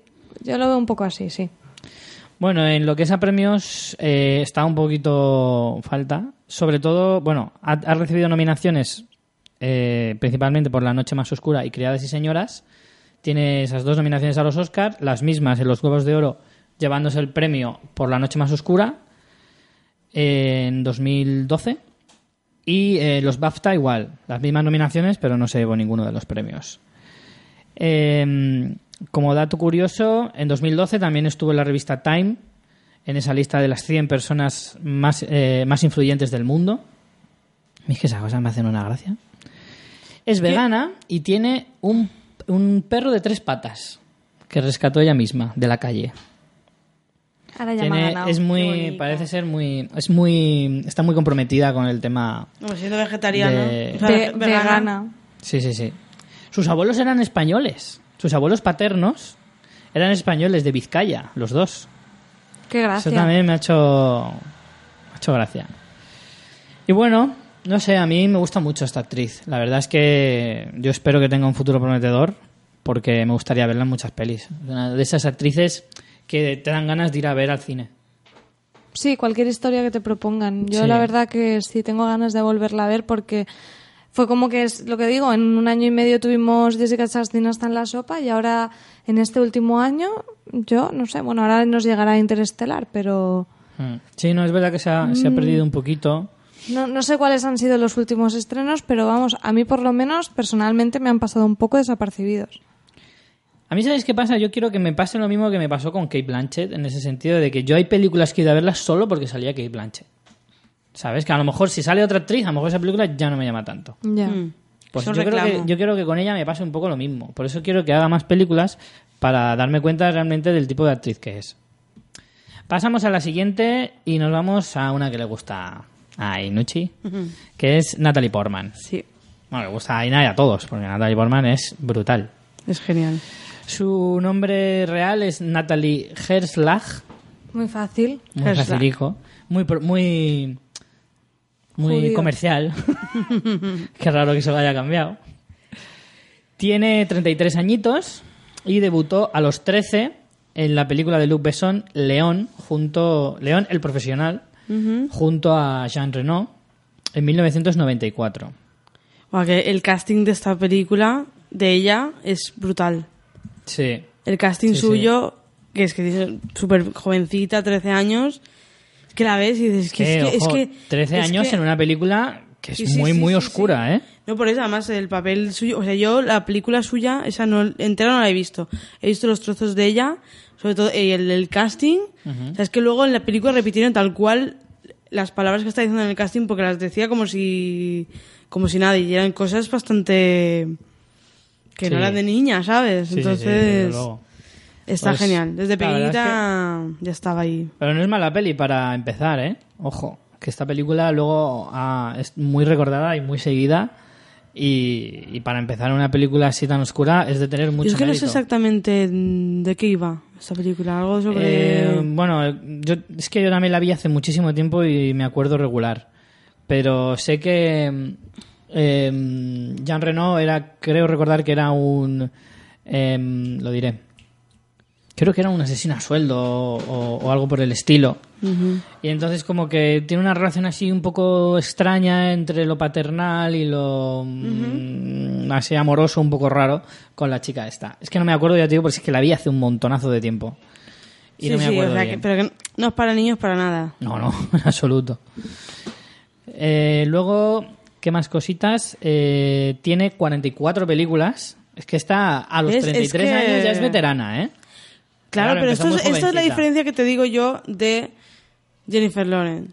Que ha ido poco a poco, o sea, también es muy joven, pero ha ido también muy, de muy poco a poco ganándose el prestigio, ¿no? Hasta que, y le ha costado lo suyo también. les- Sí, pero claro. Entonces, No sé. Pero sí que es verdad que es un poco todo lo contrario de, de lo que tú, o sea, lo que decías, de, es todo lo contrario de Jennifer Lawrence. A ella le ha Mm. costado porque empezó muy jovencita, pero es verdad que tardó en, en cogerle eh, la medida, porque con la película con la que realmente se hizo más o menos famosa fue con Star Wars. Y tiene una cara de nena, ahora lo ves, tiene una cara de niña, como Padme. La Efectivamente, la primera. ahora y madre mía. Tiene una carita. 1999 era. Es que 29. quizá aquí, claro, tampoco nos hemos puesto tan serios a hacer la selección, ¿no? Hemos hecho un poco como las que nos parecía, pero es que hay muchas cosas a tener en cuenta, no solo la edad, sino lo que estabais diciendo, es que mm, la veteranía también se mide en el tiempo que llevan.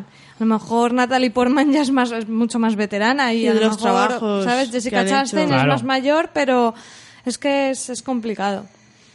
Desde luego yo creo que de las que hemos seleccionado es de las que A mí- tiene una filmografía más variopinta. Sí. Creo que ella sí que ha tenido muchas más, por eso lo que decíais, ¿no? De ir más poco a poco, ha tenido muchos papeles muy distintos. O los ha sabido escoger mejor o, o como ha sido durante más tiempo, al final estamos hablando de 20 años, ¿eh? Que Sí, lleva sí. trabajando. Pues claro, en 20 años habrá tenido oportunidades pues más poco a 44 poco. películas, ¿eh? Ojo. 44 Sí, sí, sí, sí. películas que lleva hechas ya a los 33. 33 años. Que si esta tía sigue otros 30 años, No, se no, va a acabar sí. su carrera con más de 100 películas. A lo loco. Y que Así. es eso que ahora está muy asentada. Sí, sí. Eso es justo, es lo que iba a decir. Es la, yo creo que es de la, de la lista la que más asentada está en Hollywood. Sí. A lo mejor ahora no, a lo mejor ahora no es la más popular, pero desde luego es la que más, Pero que eh, dices, eh, la que mejor Portman, conoce dices, Hollywood de todas. Ojito, Y que, por ejemplo, a ella sí que le darían protagonista sin pensárselo. Sí. Así como a las otras actrices que hemos visto, a lo mejor es más complicado. Yo creo que a, a Natalie Portman le, es que ya ha hecho más Y de ahora uno y de dos y de tres. Eh, sí, exacto. Ahora ya es como que Blanche que dices tú, que tú vas a verla aunque sea Sí. lo que sea. Ha A Natalie. Portman ahora también te pasa, pasa un poco lo mismo. Mm. Que sabes que no te va a decepcionar. Correcto.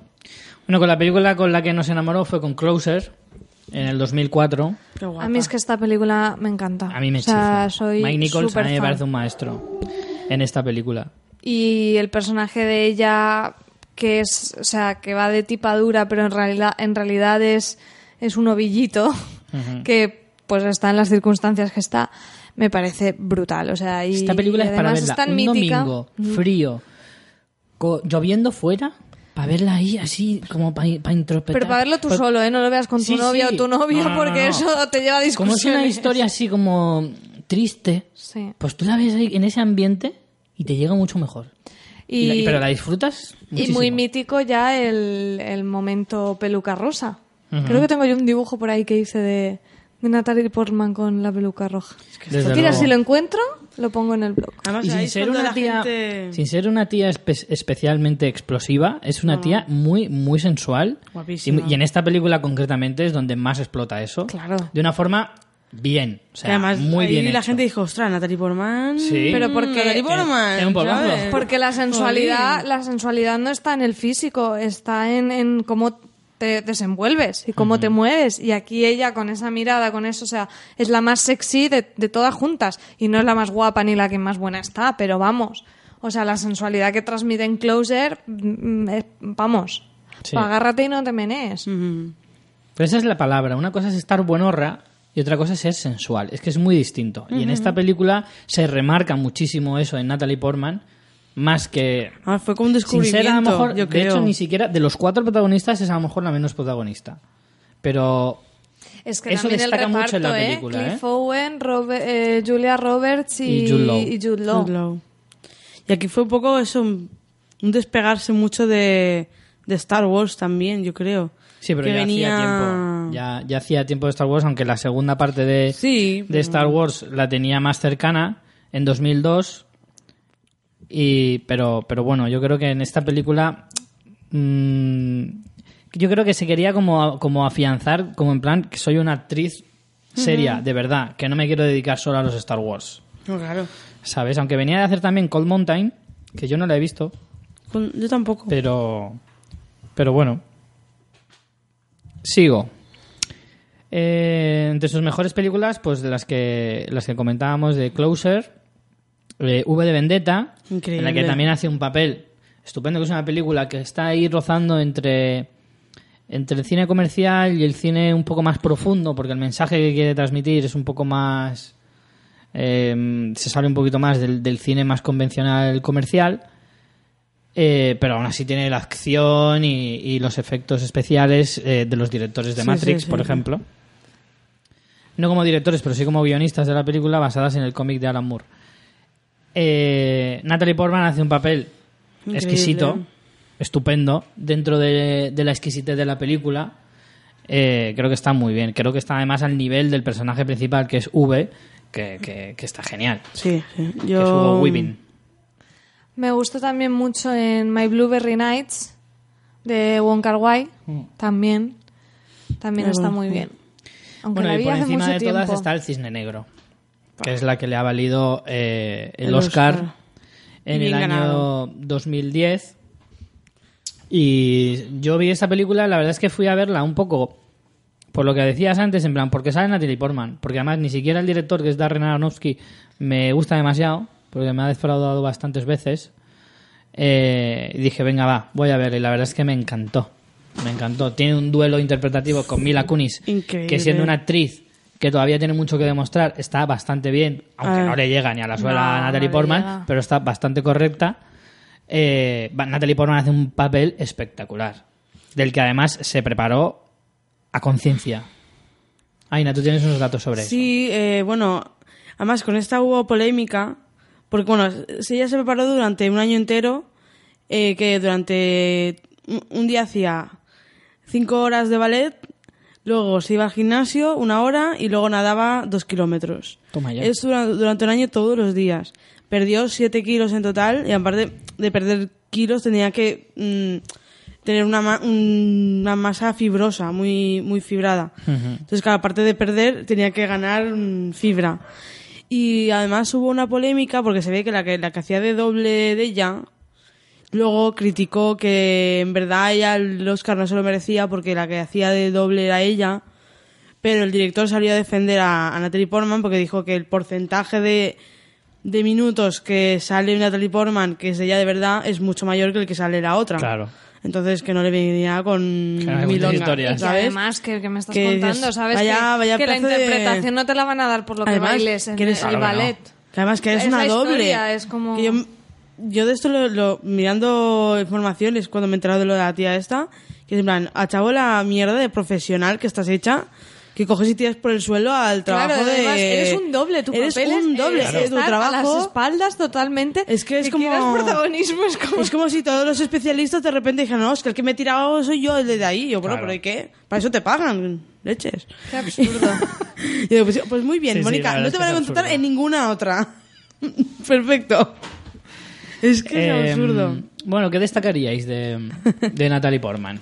Ah, espera, antes de eso, Aina, creo que querías comentar la de las hermanas Bolena, ¿no? Que has dicho Sí, antes. Ah, bueno, yo, pero esa porque a mí me gusta un montón todas las historias de estas de los Tudor y todo esto. me- me- me- Además recuerdo que en, ese, Me en esa mola. película hace un papel Además- de perturbada.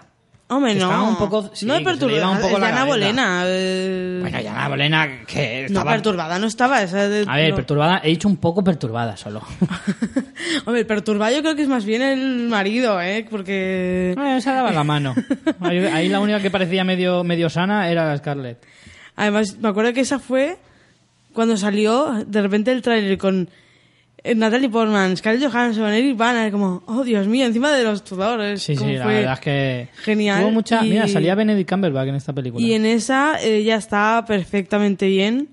El personaje que, que de Ana Bolena, que está ahí en un... Sabe que se está metiendo en un, en un berenjenal que no sabe por dónde va a salir, pero se tiene que meter. Y, y, y las miradas entre ella y... a veces es lo que dice, ella, ella juega mucho con la sensualidad sin ser... que es lo que se ha dicho mucho de, de Ana Bolena, de cómo era ella, que no era especialmente guapa, pero que se ha... Pues que se sacaba mucho partido. Sacaba muchísimo partido. Es como Lady Gaga. Que- no, sé. No es especialmente guapa, pero se saca mucho partido. No, bueno, pero sin ser ridícula. Y Sí, ¿ves? Ahí está la diferencia Entonces- con Lady Gaga. creo que transmite mucho eso, porque eso, lo que decimos, Natalie Portman, sin ser una pedazo de pibón como pueda ser Scarlett Jo- Johansson que hacía de, de la hermana más mona y no sé qué, al Pero final... sin embargo, Scarlett Johansson en esa película hacía más de, de timidilla, de, Sí, pero- de no explotar mucho ese, eso lo que, lo que tú estás diciendo. Sí, pero al principio el que con el que se fija el rey es de la hermana. Mm. Y luego ya la otra es como que, espérate que voy yo, ¿sabes? Que se lo gana de otra Sí. manera. Entonces creo que en ese sentido están bastante bien. Yo esa me gustó mucho cuando es de las mis preferidas.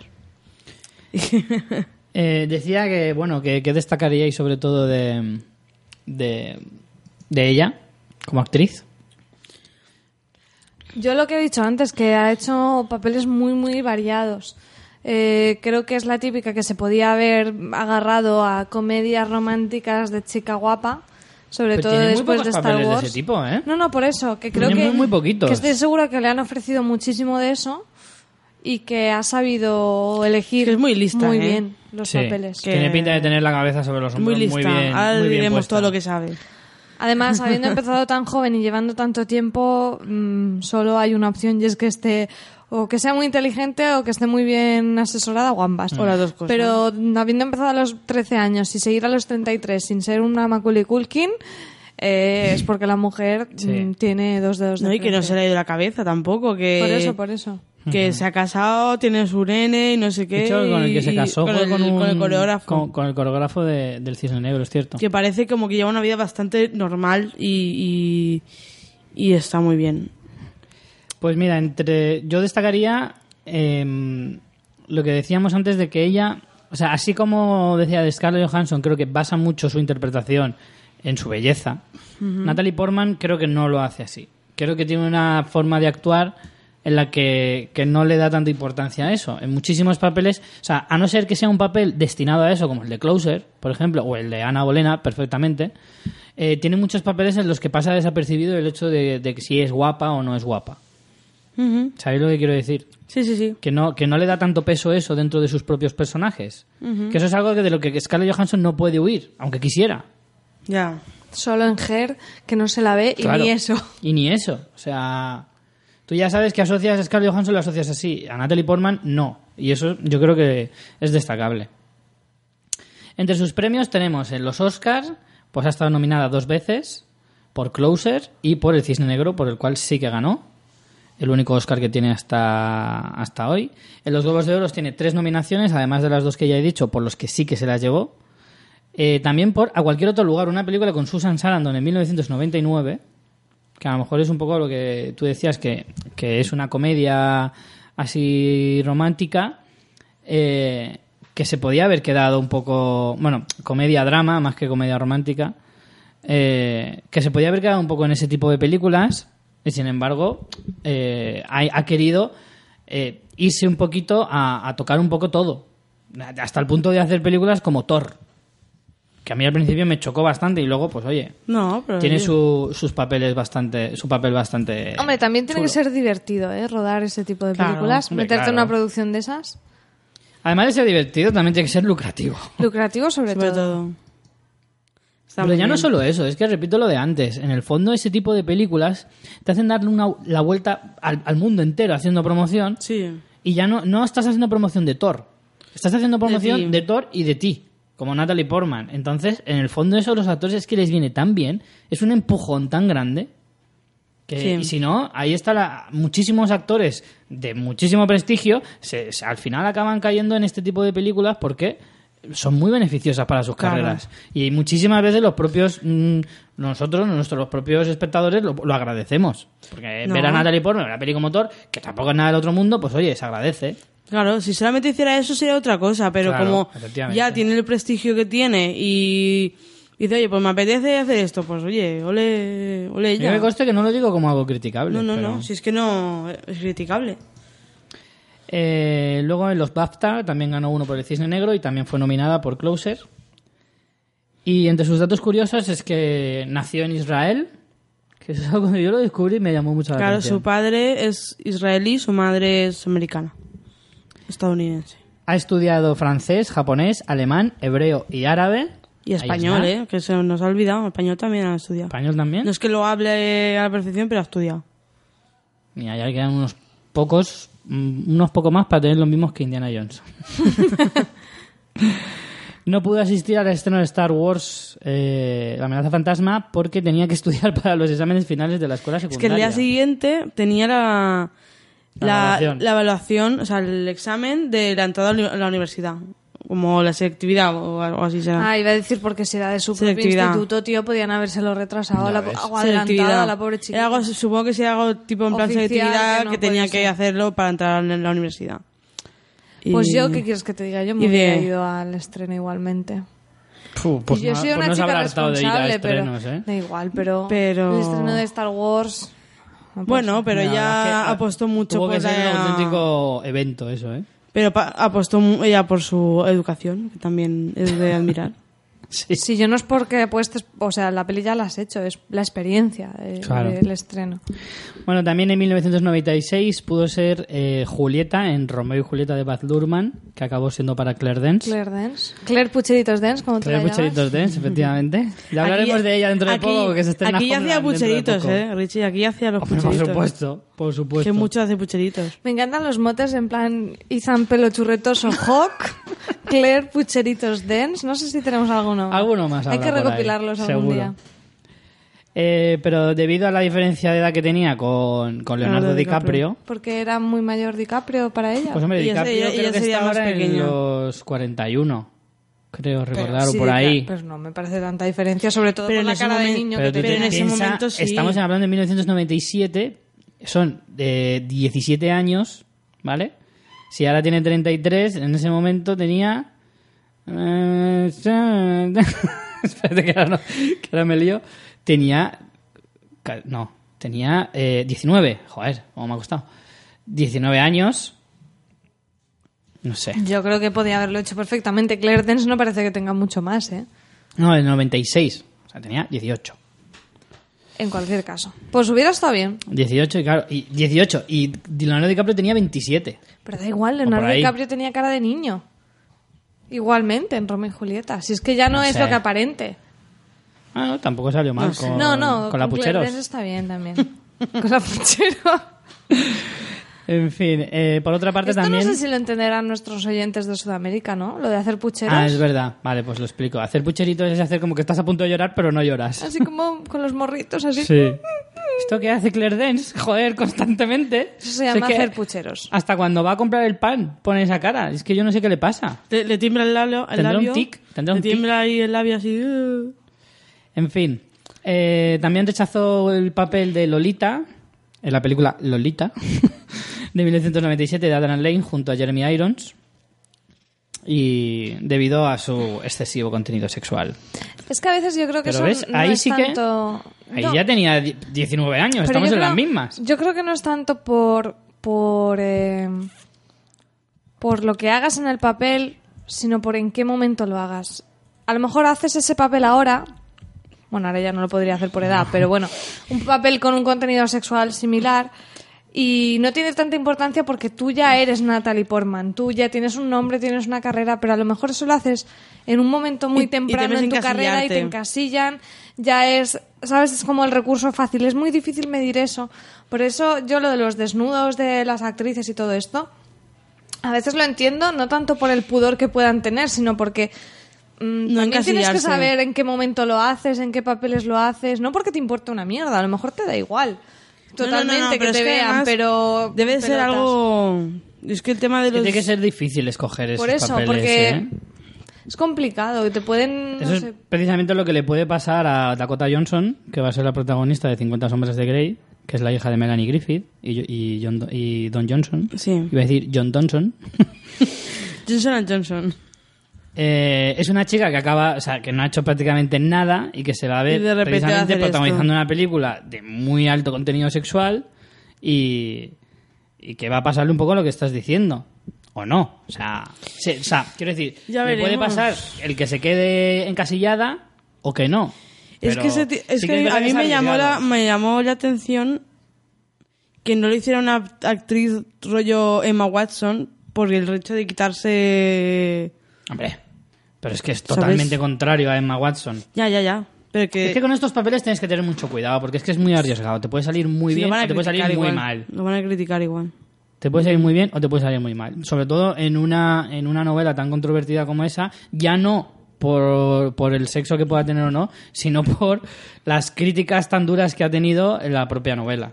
Entonces la película se la va a ver con lupa. Esto va a ser un poco Notoriedad versus va a ser un poco como el en su en su género, ¿vale? Pero como lo que pasó con el Código da Vinci, que por la relevancia que tenía el libro y las críticas tan duras que se le hizo por ser demasiado comercial, la película se miraba con lupa. Yo creo que en esta le va a pasar un poco lo mismo Pero- con el con el agravante aún, ¿eh? de- del erotismo y toda la historia. Nos hemos ido. Sí, Pero mucho, me además. un cojón. Estábamos Natalie Portman. con Natalie Portman. Empecé ya no sabía ni de quién estábamos hablando. Natalie Portman, que no Que es va a muy salir guapa. en las 50 sombras de Grey, Y- tampoco sale en el Código Da Vinci. Ni en Lolita, Ni ni en. Romeo y Julieta. Pero salió en un anuncio de, de Dior que estaba guapísima y que la gente... Para compensar todo lo demás. Todo demás. Efectivamente.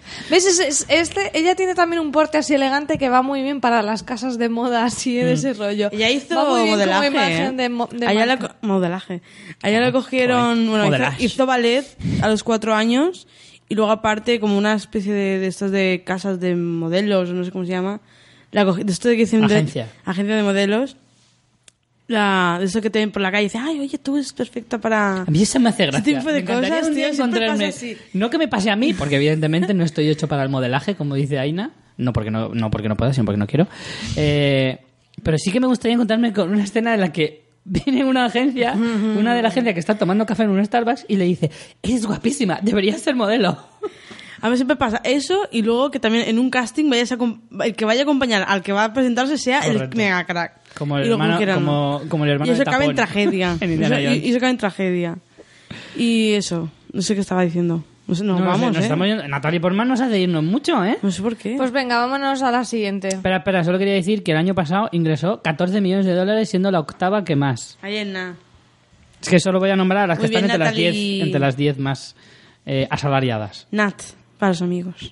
Nos vamos a otra chica, esta sí que creo que es totalmente distinta a todo lo que hemos visto hoy y de lo que veremos, que es Ellen Page. Que me gusta mucho. A mí también, me chifla esta chica. Ellen Philpotts Page. Philpots parece una marca de, de mermeladas o algo así. Compra tus Philpots de frambuesa y frutos Los del Philpotts bosque. miel. sí. No, de mermelada no, sería de, de, de snacks.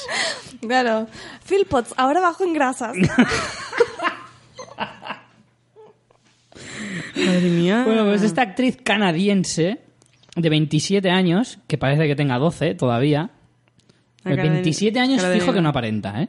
Yo tengo 27 años. Y esta chica parece que le saqué yo 10.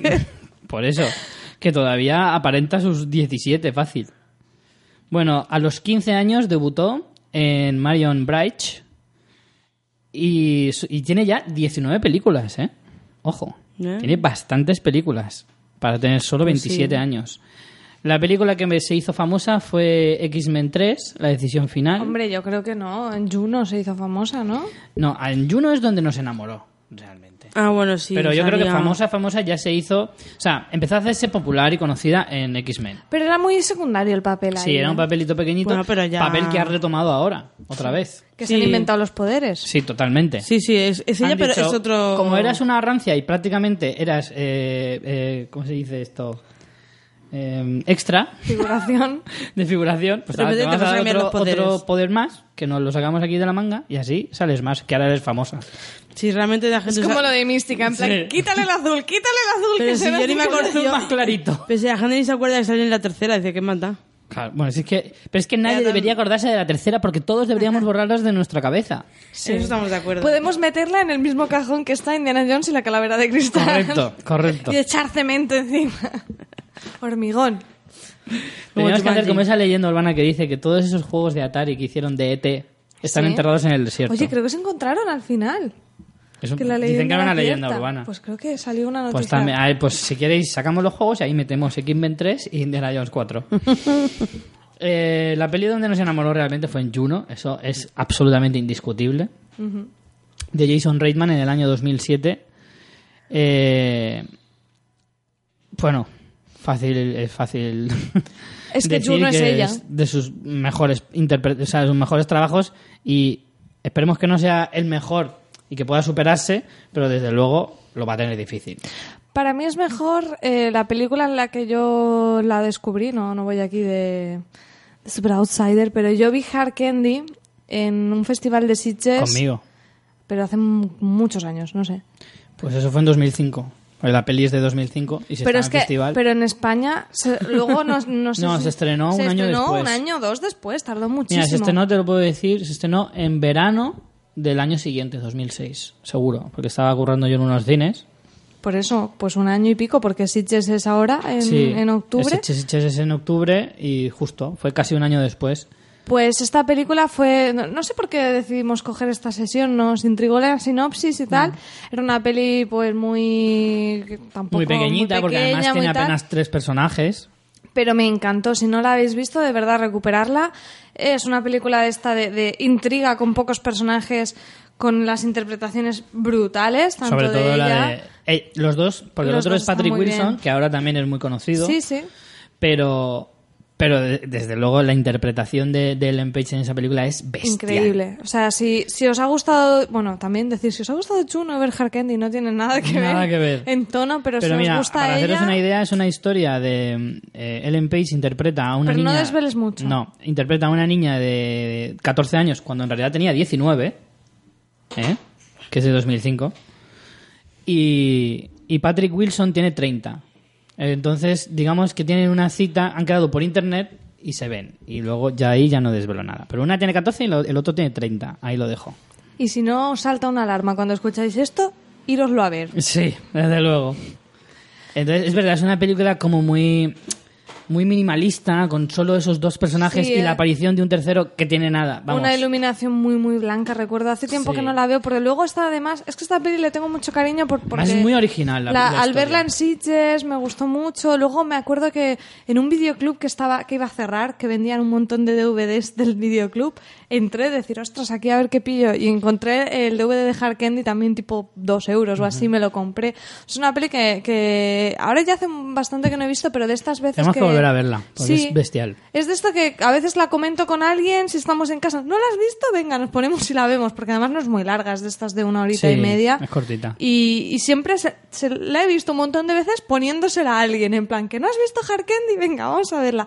Y a todo el mundo que se la he puesto le ha encantado, o sea, muy chula. Bueno, si te gustan los thrillers también. Claro, claro. Es que estoy hablando que parece que sea un Juno 2, no tiene nada que ver con Juno, No, ¿vale? no, no. Juno también me gusta muchísimo, me parece genial, muy divertida, también, también la he visto muchas veces. Yo, de hecho, entre sus tres mejores películas he destacado, por supuesto, Hard Candy, Juno y Origen, que me parece una película en Hombre, la su que... papel es pequeñito, pero... Su papel es pequeñito, pero hay que tener en cuenta que una película de ese calibre, con ese elenco, ¿vale? Estamos hablando de que tiene a Leonardo DiCaprio, a Tom Hardy, a Joseph Gordon-Levitt, a Cillian Murphy, o sea, tiene un, un Sí, reparto sí, sí. bestial. Y pones a una chica muy jovencita Que Y no se la que en una ¿eh? peli tan oscura y da, da la talla. Sí, sí, sí, da la Por talla eso la destaco, porque me parece que es una es una película en la que mm, podría perfectamente comerse el resto de personajes, comérselo Sí, sí, y sin sí, embargo sí. está No, no. muy bien. Está ahí, no, no te sobra para nada. Y bueno, entre sus eh, mayores virtudes, a mí me gustaría destacar que tiene una madurez así un poco como mm, muy, o sea, impropia de la edad que tiene o aparenta. Que aparenta más bien, yo Más te bien diría, porque, claro, a ver, tiene... Es una mujer hecha y derecha, con 27 Bueno, pero años. las películas en las que más se Bueno, ha sí, relevado Tenía 20 o así, bien, pero era muy igualmente... jovencita, efectivamente. Sí, sí, eso sí, quizá en esos papeles. Pero, de hecho, en Hard Candy se juega totalmente con eso, con esa madurez Claro. de una mirada de niña que al final es una mirada de adulto. Y, y sí, sí, totalmente. Yo creo que también tiene una fuerza increíble. Y ves, esta, esta chica tiene también una fotogenia brutal sin ser una chica para nada despampanante. No, no. Entonces, por eso a veces mm, cuando tienes que explicar la fotogenia es algo muy complicado porque no, no es muy descriptible. Es como belleza, Es algo- pero ante la cámara. Es como no, no tiene nada que ver con la belleza mm, que podamos entender socialmente, sino esa chispa en la cámara. Y esta mujer la tiene, pero totalmente. Sí, yo creo que tiene eh, que tiene el, el perfil perfecto para papeles ingeniosos tipo Juno. Que eso, que creo que ese tipo de, de ese tipo de papeles a lo mejor en otra actriz no, no habría, o sea, siendo un, un guion estupendo, el de Juno, En otra actriz no te habría No, calado el tanto. casting es genial. El casting está perfecto, perfecto. Sí, sí, porque ya no solo ella, sino el chico, no, no recuerdo, pero es este Eh, Michael actor. Cera se llama. Michael Cera. Michael Cera. Este actor también, lo- lo- bueno, él también hace el papel que ha hecho en otras, en plan super Mm. salidos y tal, pero Es un buen- ese chico a mí me gusta. Es un actor me que me, que me gusta bastante. ¿en qué lo vimos recientemente? Michael Cera, eh, sí, Poco lo vi yo en alguna No lo peli y ahora no recuerdo. ahora mismo te lo digo. Bueno, si quieres, mientras voy diciendo los premios, tiene Sí. una nominación al Oscar por Juno, también al Globo de Oro y dos BAFTA porque la nominaron como todo por Juno, ¿eh? Como actriz y también como estrella emergente, que se ve que es un rollo como el actor Sí. revelación. Es que una categoría aquí que solo tiene los BAFTA, que no tiene a lo mejor en otros premios, pero No, pero aquí en los Goya, bueno, ya no sé si está, pero estaba lo de actor revelación, director revelación y todo eso. Michael Cera es mm, sobre todo conocido por Scott Pilgrim contra el mundo, Ajá, que es sí. una película Sí, porque es la que es más Además de, la de Juno, eh, la de Scott Pilgrim sí que salía bastante. Salió hace poco en la de Juelga hasta el fin, haciendo de sí mismo, además, haciendo una parodia de sí mismo, mejor dicho. Y, y bueno, todavía tiene papelillos así no muy destacables, pero Nika- Nicky Nora, por ejemplo, una noche de música y amor, en la que protagonizaba con Kat Dennings, no sé, en Super Salidos, que es donde se dio a conocer. Es que- Ese chico de- en comedia la verdad es que está muy bien, pero yo creo que este si madurara un poquito y empezara a hacer películas más serias, yo le veo le veo le veo con fuerza, sinceramente. Me gusta, me gusta este chico. Eh, bueno, sí, efectivamente, hasta ahora solo ha tenido nominaciones por la peli de Juno, pero, pero bueno. Entre sus datos más curiosos, eh, también es vegana, como la Chastain. Ah, Natalie Portman también es vegetariana, ¿eh? Aquí son Sí, todas creo que lo ¿Sí? ¿También? sí. Ah, pues eso se me ha escapado. O sea, si vais a invitar a estas actrices, ya sabéis que tenéis que pensar el menú, ¿eh? O sea, no Desde vayáis luego. allá a lo loco a una parrilla de Argentina porque Cualquier no. cosa no vale. ¿Ves? Pues a mí me gusta Jennifer Lawrence muchísimo porque ella re- dice muchas veces se va a comer unas hamburguesacas tamaño cabeza. Entonces a mí eso Más que- o menos. Haríais así, mejor así me pareja, gana, ¿no? así me gana. Eh, he puesto aquí como dato curioso que este año ha declarado su homosexualidad. Lo pongo como dato curioso más que por, por alabanza más que por otra cosa. En el sentido de que Sí, que lo ha no nos dicho. damos cuenta porque pasa un poco desapercibido el hecho de que las estrellas nunca desvelan esas cosas. Y menos mujeres. Y mucho menos mujeres. Y tardan más. Y se está empezando a hacer ahora. Y tarda más porque, eh, ¿cómo se llama esta? Jodie Foster. Jodie Foster tardó Jodie Foster, es verdad que lo hizo montón. hace no mucho. Por eso lo digo, como se están empezando a manifestar, lo cual me parece Sí, sí, fantástico. Que no tenían por qué hacerlo, porque realmente... Que no tenían por qué hacerlo, es verdad. No, pero sí, porque le pero das visibilidad a algo que no la tiene. Y entonces, como Claro. no la tiene, parece que no exista. Y me, me ha parecido curioso eso. Y me parece muy bien, además, que lo haga.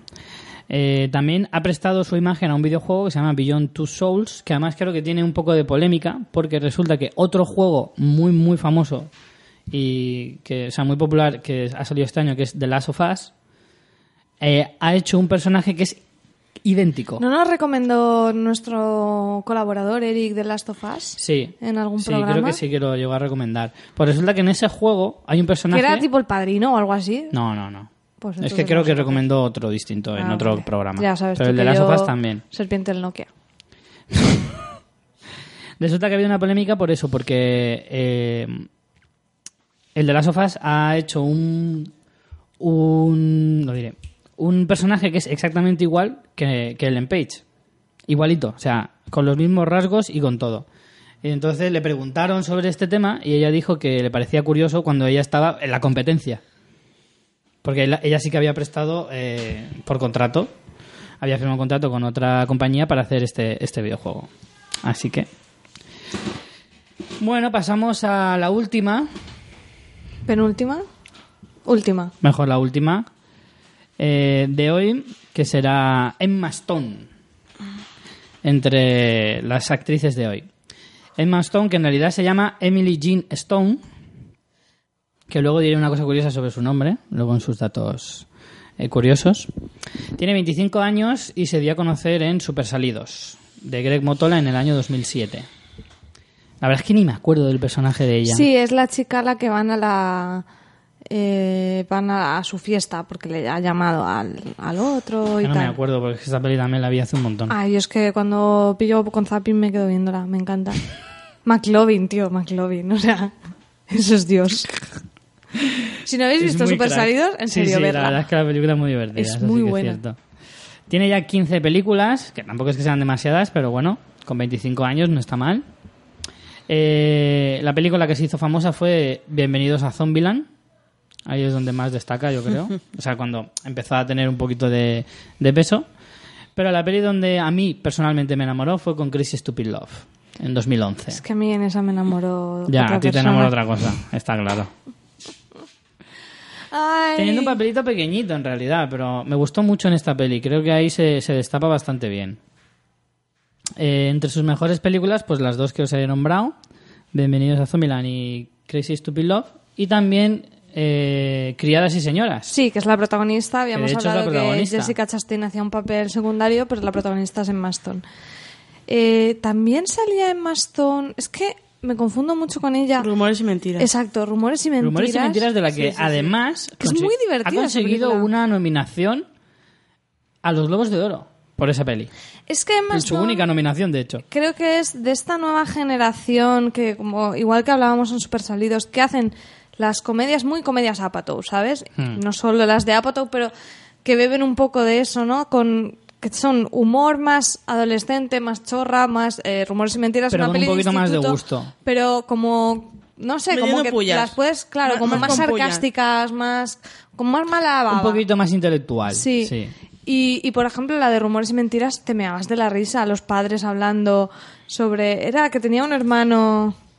No sé. No, No, sé, había dice- conversaciones en plan... Bueno, la película va de que mm, mienten sobre una relación sexual. Sí, Ah, para ella que está se todo el tiempo popular. mintiendo y haciendo trueques Mm. por decir que se ha acostado con, con un montón de tíos y se crea una fama de estas estúpidas de los americanos de, Mm, Es una golfa. de que es una golfa y en verdad no es así. Y, y además trata un poco de la estupidez esta americana de la hipocresía de... Porque pues hay un grupo súper religioso, en plan hay que echarla porque no sé cuánto.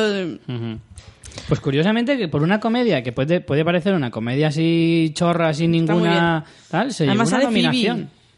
Sale Sale Lisa. Kudrow, es cierto. Sí, Eh, en inglés se llevó se una llama- nominación. Easy A. Se Sí. llama como una A fácil. No sé, alguna cosa así. Una fácil. No, como, como que sacas Porque nota fácil o algo así, no sé. No, porque ella lleva. mm, además, hace un.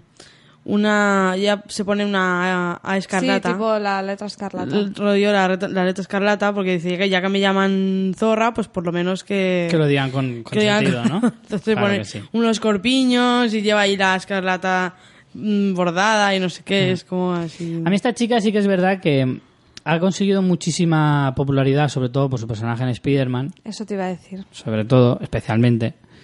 Pero es verdad que le falta un poquito. Pero creo que va por buen camino. Porque no le han dado grandes papeles, pero Mm. la, la chica está... Bueno, lo pero vale, lo promete. vale.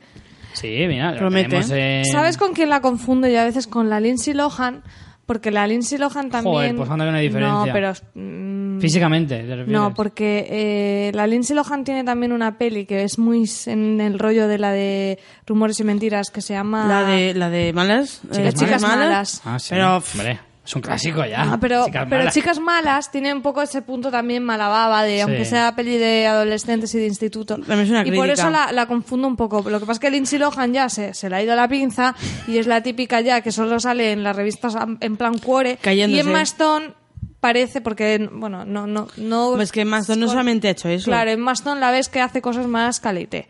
O por lo menos parece que vaya Porque- más en camino de eso. No, Lindsay Lohan va más en camino Lindsay de Lohan, prisión. Si no ha estado ya. Si Lindsay Lohan ha hecho después de Chicas Malas, ya lo único que ha hecho es caerse por Ha las salido en ma- aceras ha salido en y salir y salir sin, sin ropa interior a la calle. Entonces, Sí, sí, sí. Van No- por otro no es camino, está comparable. claro. Pero bueno, eh, sí que es verdad que a esta chica, mira, entre sus mm, trabajos este año, en la peli de Woody Allen de este año, la tenemos como protagonista. ¿Ves? Es que esta chica. Sí, esta tiene- chica es lo que yo decía. tiene- tiene Parece una que tiene buena trayectoria. Va, va en buena trayectoria. Tiene bien Woody enfilado el Allen camino, dice el mucho. camino que quiere Me gusta hacer. que la hayas puesto para cerrar porque es como la que a lo mejor Mm. no ha despuntado tanto como las otras, pero que hay que vigilarla, ¿no? Estas, las que hemos dicho hasta ahora, eh, son más consagradas. Más consagradas en el sentido de que ahora mismo están en el, en el ojo del huracán y esta está llegando. digamos. Se le ve que está llegando, que está... Que Cuando promete, dices en el promete. ojo del, huracán y llegando, me lo imagino como con una camioneta de Sí, una "Eh, chicos, carre- esperadme". en una carretera de estas de Luisiana o algo de eso. Eh, bueno, pues, eh, ¿qué destacaríais de ella, sobre todo? Yo subís cómica. Sí, yo creo que tiene, tiene, tiene, sí que es verdad que su forma de actuar va muy enfocada a la, a la comedia. Pero Luego además, quizá pueda sorprender en otras pelis, por ejemplo, Criadas y Señoras no es especialmente una comedia, pero es el típico mm, drama familiar que tiene puntitos cómicos. Creo que ese terreno se mueve a la perfección. O sea, hacer pelis, que además son pelis muy de Oscar, este rollo, grandes producciones de Hollywood, de historias más familiares y más tal, creo que encaja perfectamente. Ujú. Pues sí, pues mira, como decía, la única nominación que tiene, de momento, es la de Rumores y Mentiras a los Globos de Oro. Y también una nominación, como decíamos antes de. Ellen Page, eh, tiene un BAFTA a Estrella Emergente. Como, este, como mejor estrella emergente. Entre sus cosas peculiares, me ha hecho mucha gracia porque tiene un par de cosas bastante graciosas. Como por ejemplo. Tiene que ser una crack ella también. Sí, ¿eh? tiene pinta de, de que esta chica es un poquito el rollito que decíamos antes de, de Jennifer Lawrence, que en las entrevistas, en las, en las promociones y tal, se la ve una chica que tiene que ser una auténtica crack, súper simpática y divertida. Por ejemplo, una de las cosas que más me han llamado la atención es que le hizo una presentación en PowerPoint a sus padres para convencerles de que les dejara irse a Hollywood a, a ser actriz. Es claro, a ti te viene tu hija con eso y cómo vas a decir que no. También... Hombre, el PowerPoint tampoco tiene la supercredibilidad del mundo, ¿sabes? No, pero si tu hija se lo ocurra tanto, pues oye, tiene un, tiene un más uno. Es ¿sí que o no? es eh, de interés, Claro. por lo menos. También que, de hecho, su nombre, como decía al principio, es Emily, pero ya había una Emily Stone registrada como en el, en el registro de actores, que se ve que hay un registro de actores allí en Hollywood, ya había una Emily Stone. Así que, eh, por lo visto, su madre le había puesto el apodo de Emma, y por eso se lo cambió a Emma Stone. Eh, sale con Andrew Garfield, O sea, su- con el Spider-Man. su compañero Spiderman de, Spiderman. de pijama apretado. Y la revista Saturday Night Magazine la puso en 2008 en la número uno entre las 20 estrellas más emergentes menores de 30 años. Lo que Hombre, ya, decíamos. pero no es Forbes y las otras. Hombre, ya, hombre, pero Saturday Night Magazine suena a revista importante. Suena, suena. ¿Y la revista People te suena importante? Sí, es así. Es así, ¿no? Pues la puso en la número 10 entre las más hermosas, 100 más hermosas, perdón, eh, del mundo. En el año 2013 ganó 16 millones de dólares. Esta sí que probablemente casi todos sean por Spider-Man. Y que quedó en el quinto puesto el año pasado. También estas listas varían mucho porque hay pelis a veces que no te toca, pues eso, que no te toca el estreno de la leche de los que has hecho. ¿Cómo? En la, en la lista de los ingresos, que influye mucho que si de tú hacer Spider-Man que se estrena de 2013 a 2012, lo que te sale de ingresos para las listas estas varía un montón. Ya, bueno. Que a lo mejor que al final hay que fijarse en las 10 primeras, porque a veces un Sí, puesto sí. arriba, un puesto abajo, de que si esta estrena Autor o la otra estrena Vengadores, ¿sabes? Claro, claro. Por eso solo he nombrado las que estaban entre las 10 primeras. Porque los ingresos de las demás, la verdad es que no lo sé. Lo he intentado buscar, pero, pero no salía. No lo he encontrado. Que Así luego que- ya, si no salen las 10 primeras ya... Pues bueno, pues hasta aquí las actrices más importantes de. más- o sea, las actrices jóvenes más importantes del momento. Eh, son la verdad es que actrices estupendas, la todas son geniales, tienen películas estupendas y de alguna manera por algo están ahí donde están. Esperamos mucho de ellas. La verdad es que sí, algunas. A ver, ¿con cuál te irías a tomar? A ver, Venga, ¿con cuál te irías de fiesta? de ¿Y fiesta. con cuál te irías a, a una cena así con vino intelectual para Eso es muy charlar? fácil. Facilísimo, facilísimo. De fiesta me voy con Jennifer Lawrence, vamos, de calle. Si es que esa pregunta ya tiene respuesta. De calle. Y a una cena intelectual, pues tengo mm, dudas. Yo con Natalie Portman. Entre Natalie Ah, me habéis Portman. dicho las No, pero dos. Natalie Portman se la ve. Sí, porque es, es Soseras, psicóloga. soseras. No, no soseras, pero sí que. Está a lo mejor licenciada en demasiado psicología. retraída. Yo Yo, de tengo psicólogo no dudas quiero saber entre nada. la Chastain y Ellen Page. Fíjate. ¿Ellen Page? Sí. ¿Para la cena?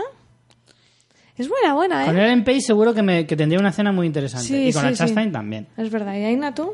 Yo no con Natalie. ¿Tú, Natalie, de fiesta?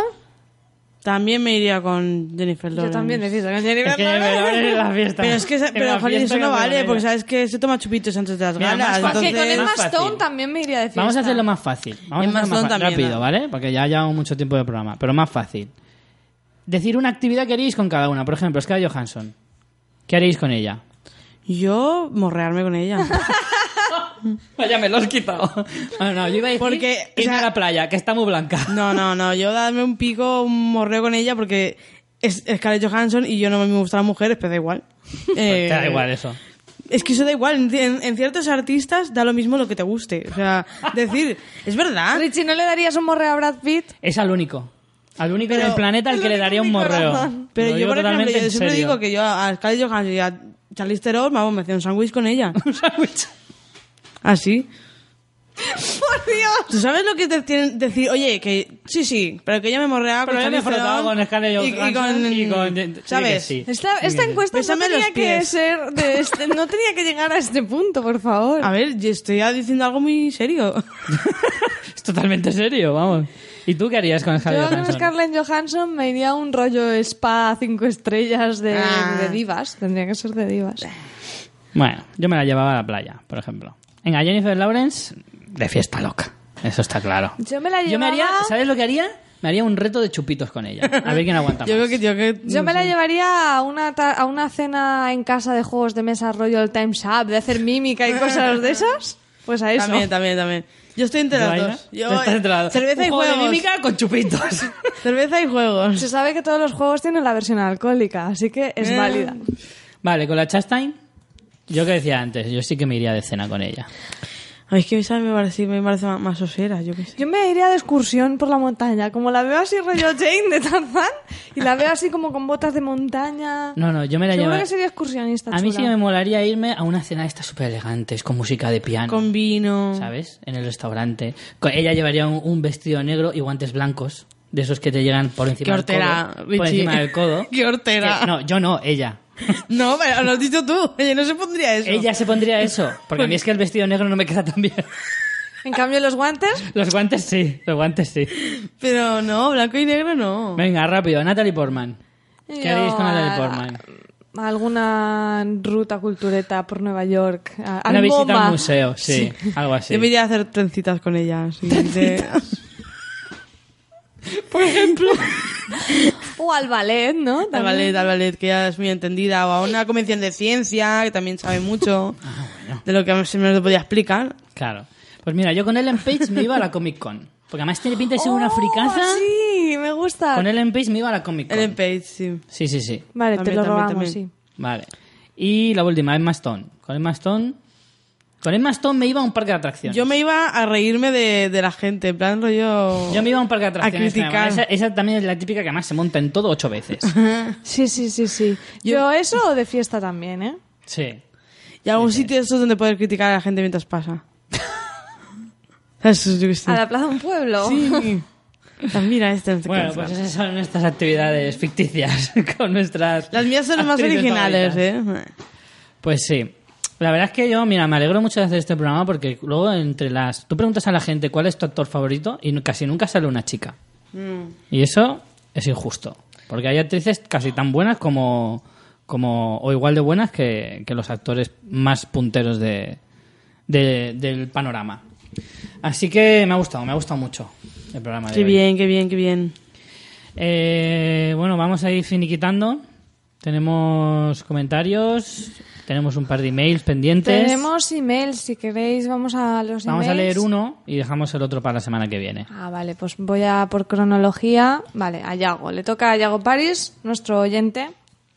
Ya, perdona, Yago, que sé que el, el- el email nos lo mandó hace bastante, Sí, se nos han acumulado. pero como no hemos podido meterlo por falta de tiempo... Del 3 de septiembre, nada más y nada Pues ya está.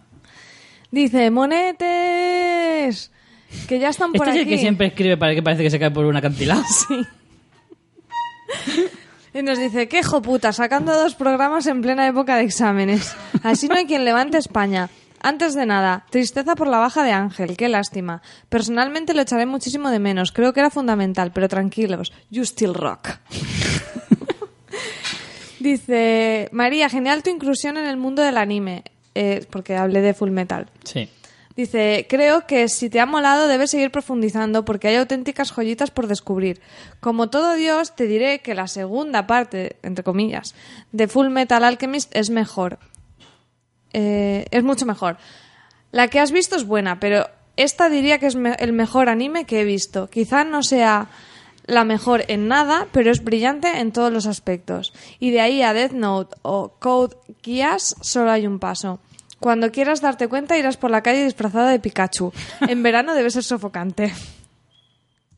Y ya en una- Pregúntaselo a los que están en la plaza de, de- de la plaza mayor de Madrid. Y ya, en un aspecto más serio, me gusta oír tu reivindicación sobre el machismo en la sociedad, que obviamente, Mira. fíjate, hoy hemos dicho también cosas, Aina también.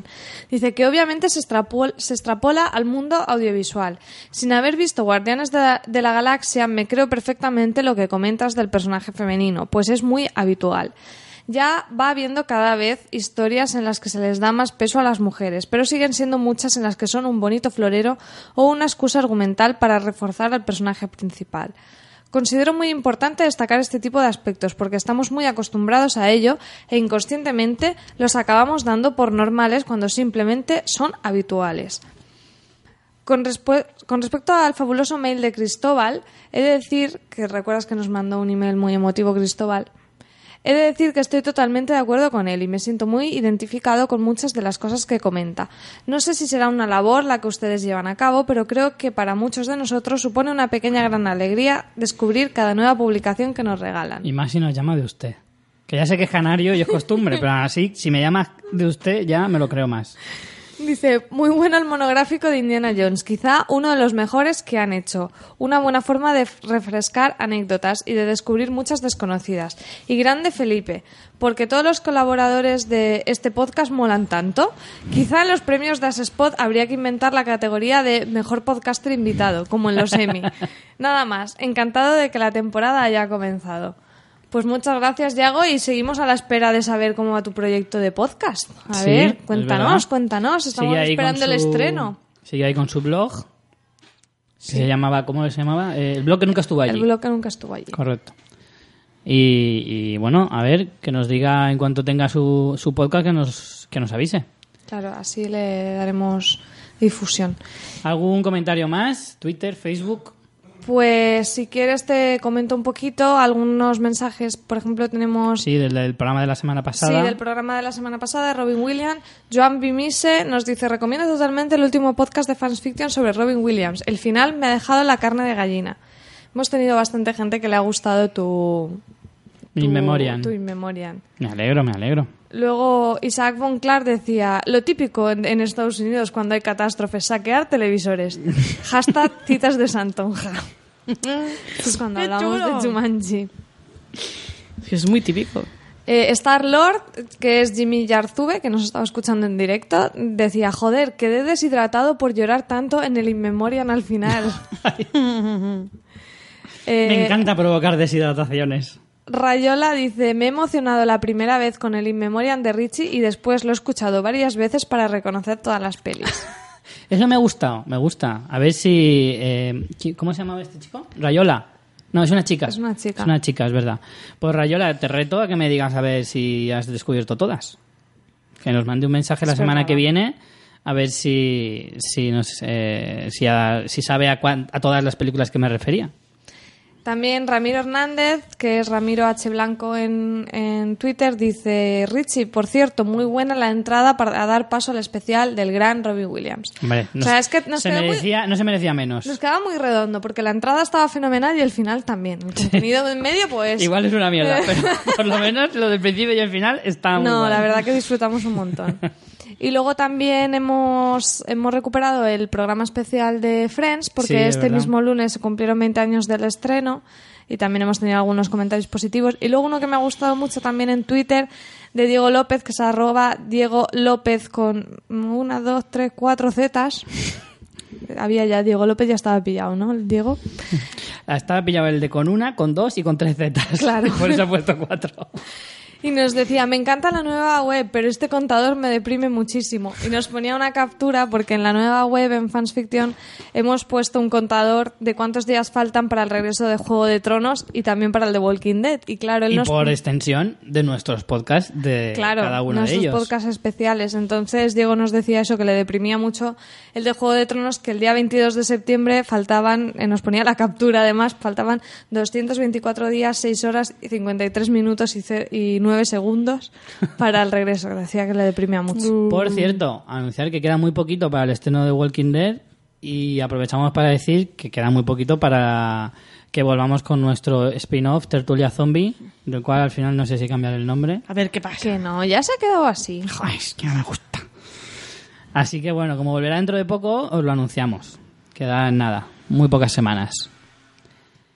¿Y algún comentario más? Pues no, por aquí lo más destacado, no sé si me dejo alguna cosa más, pero me parece que más o menos he dicho todo. Muy bien. Pues yo creo que con esto vamos a ir despidiendo para la semana que viene. Aina, muchas gracias por venir. Gracias por invitarme de nuevo. Volveremos a vernos las caras. Seguro que sí. Seguro. María, nos vemos la semana que viene. Hasta la semana que viene. Bueno, la semana que viene, cositas. ¿la semana que viene o no? Sí, la semana que viene. Volveremos la vale. semana que viene. ¿Con qué? Mm, No estamos seguros. Bueno, Ya lo veremos. no sé cuándo grabamos, si habré vuelto de viaje, ¿no? Ya os contaré si me muerde algún vampiro por Rumanía. Bueno, chicos, pues nos vemos la semana que viene. A ver muchas series y muchas películas. Chao.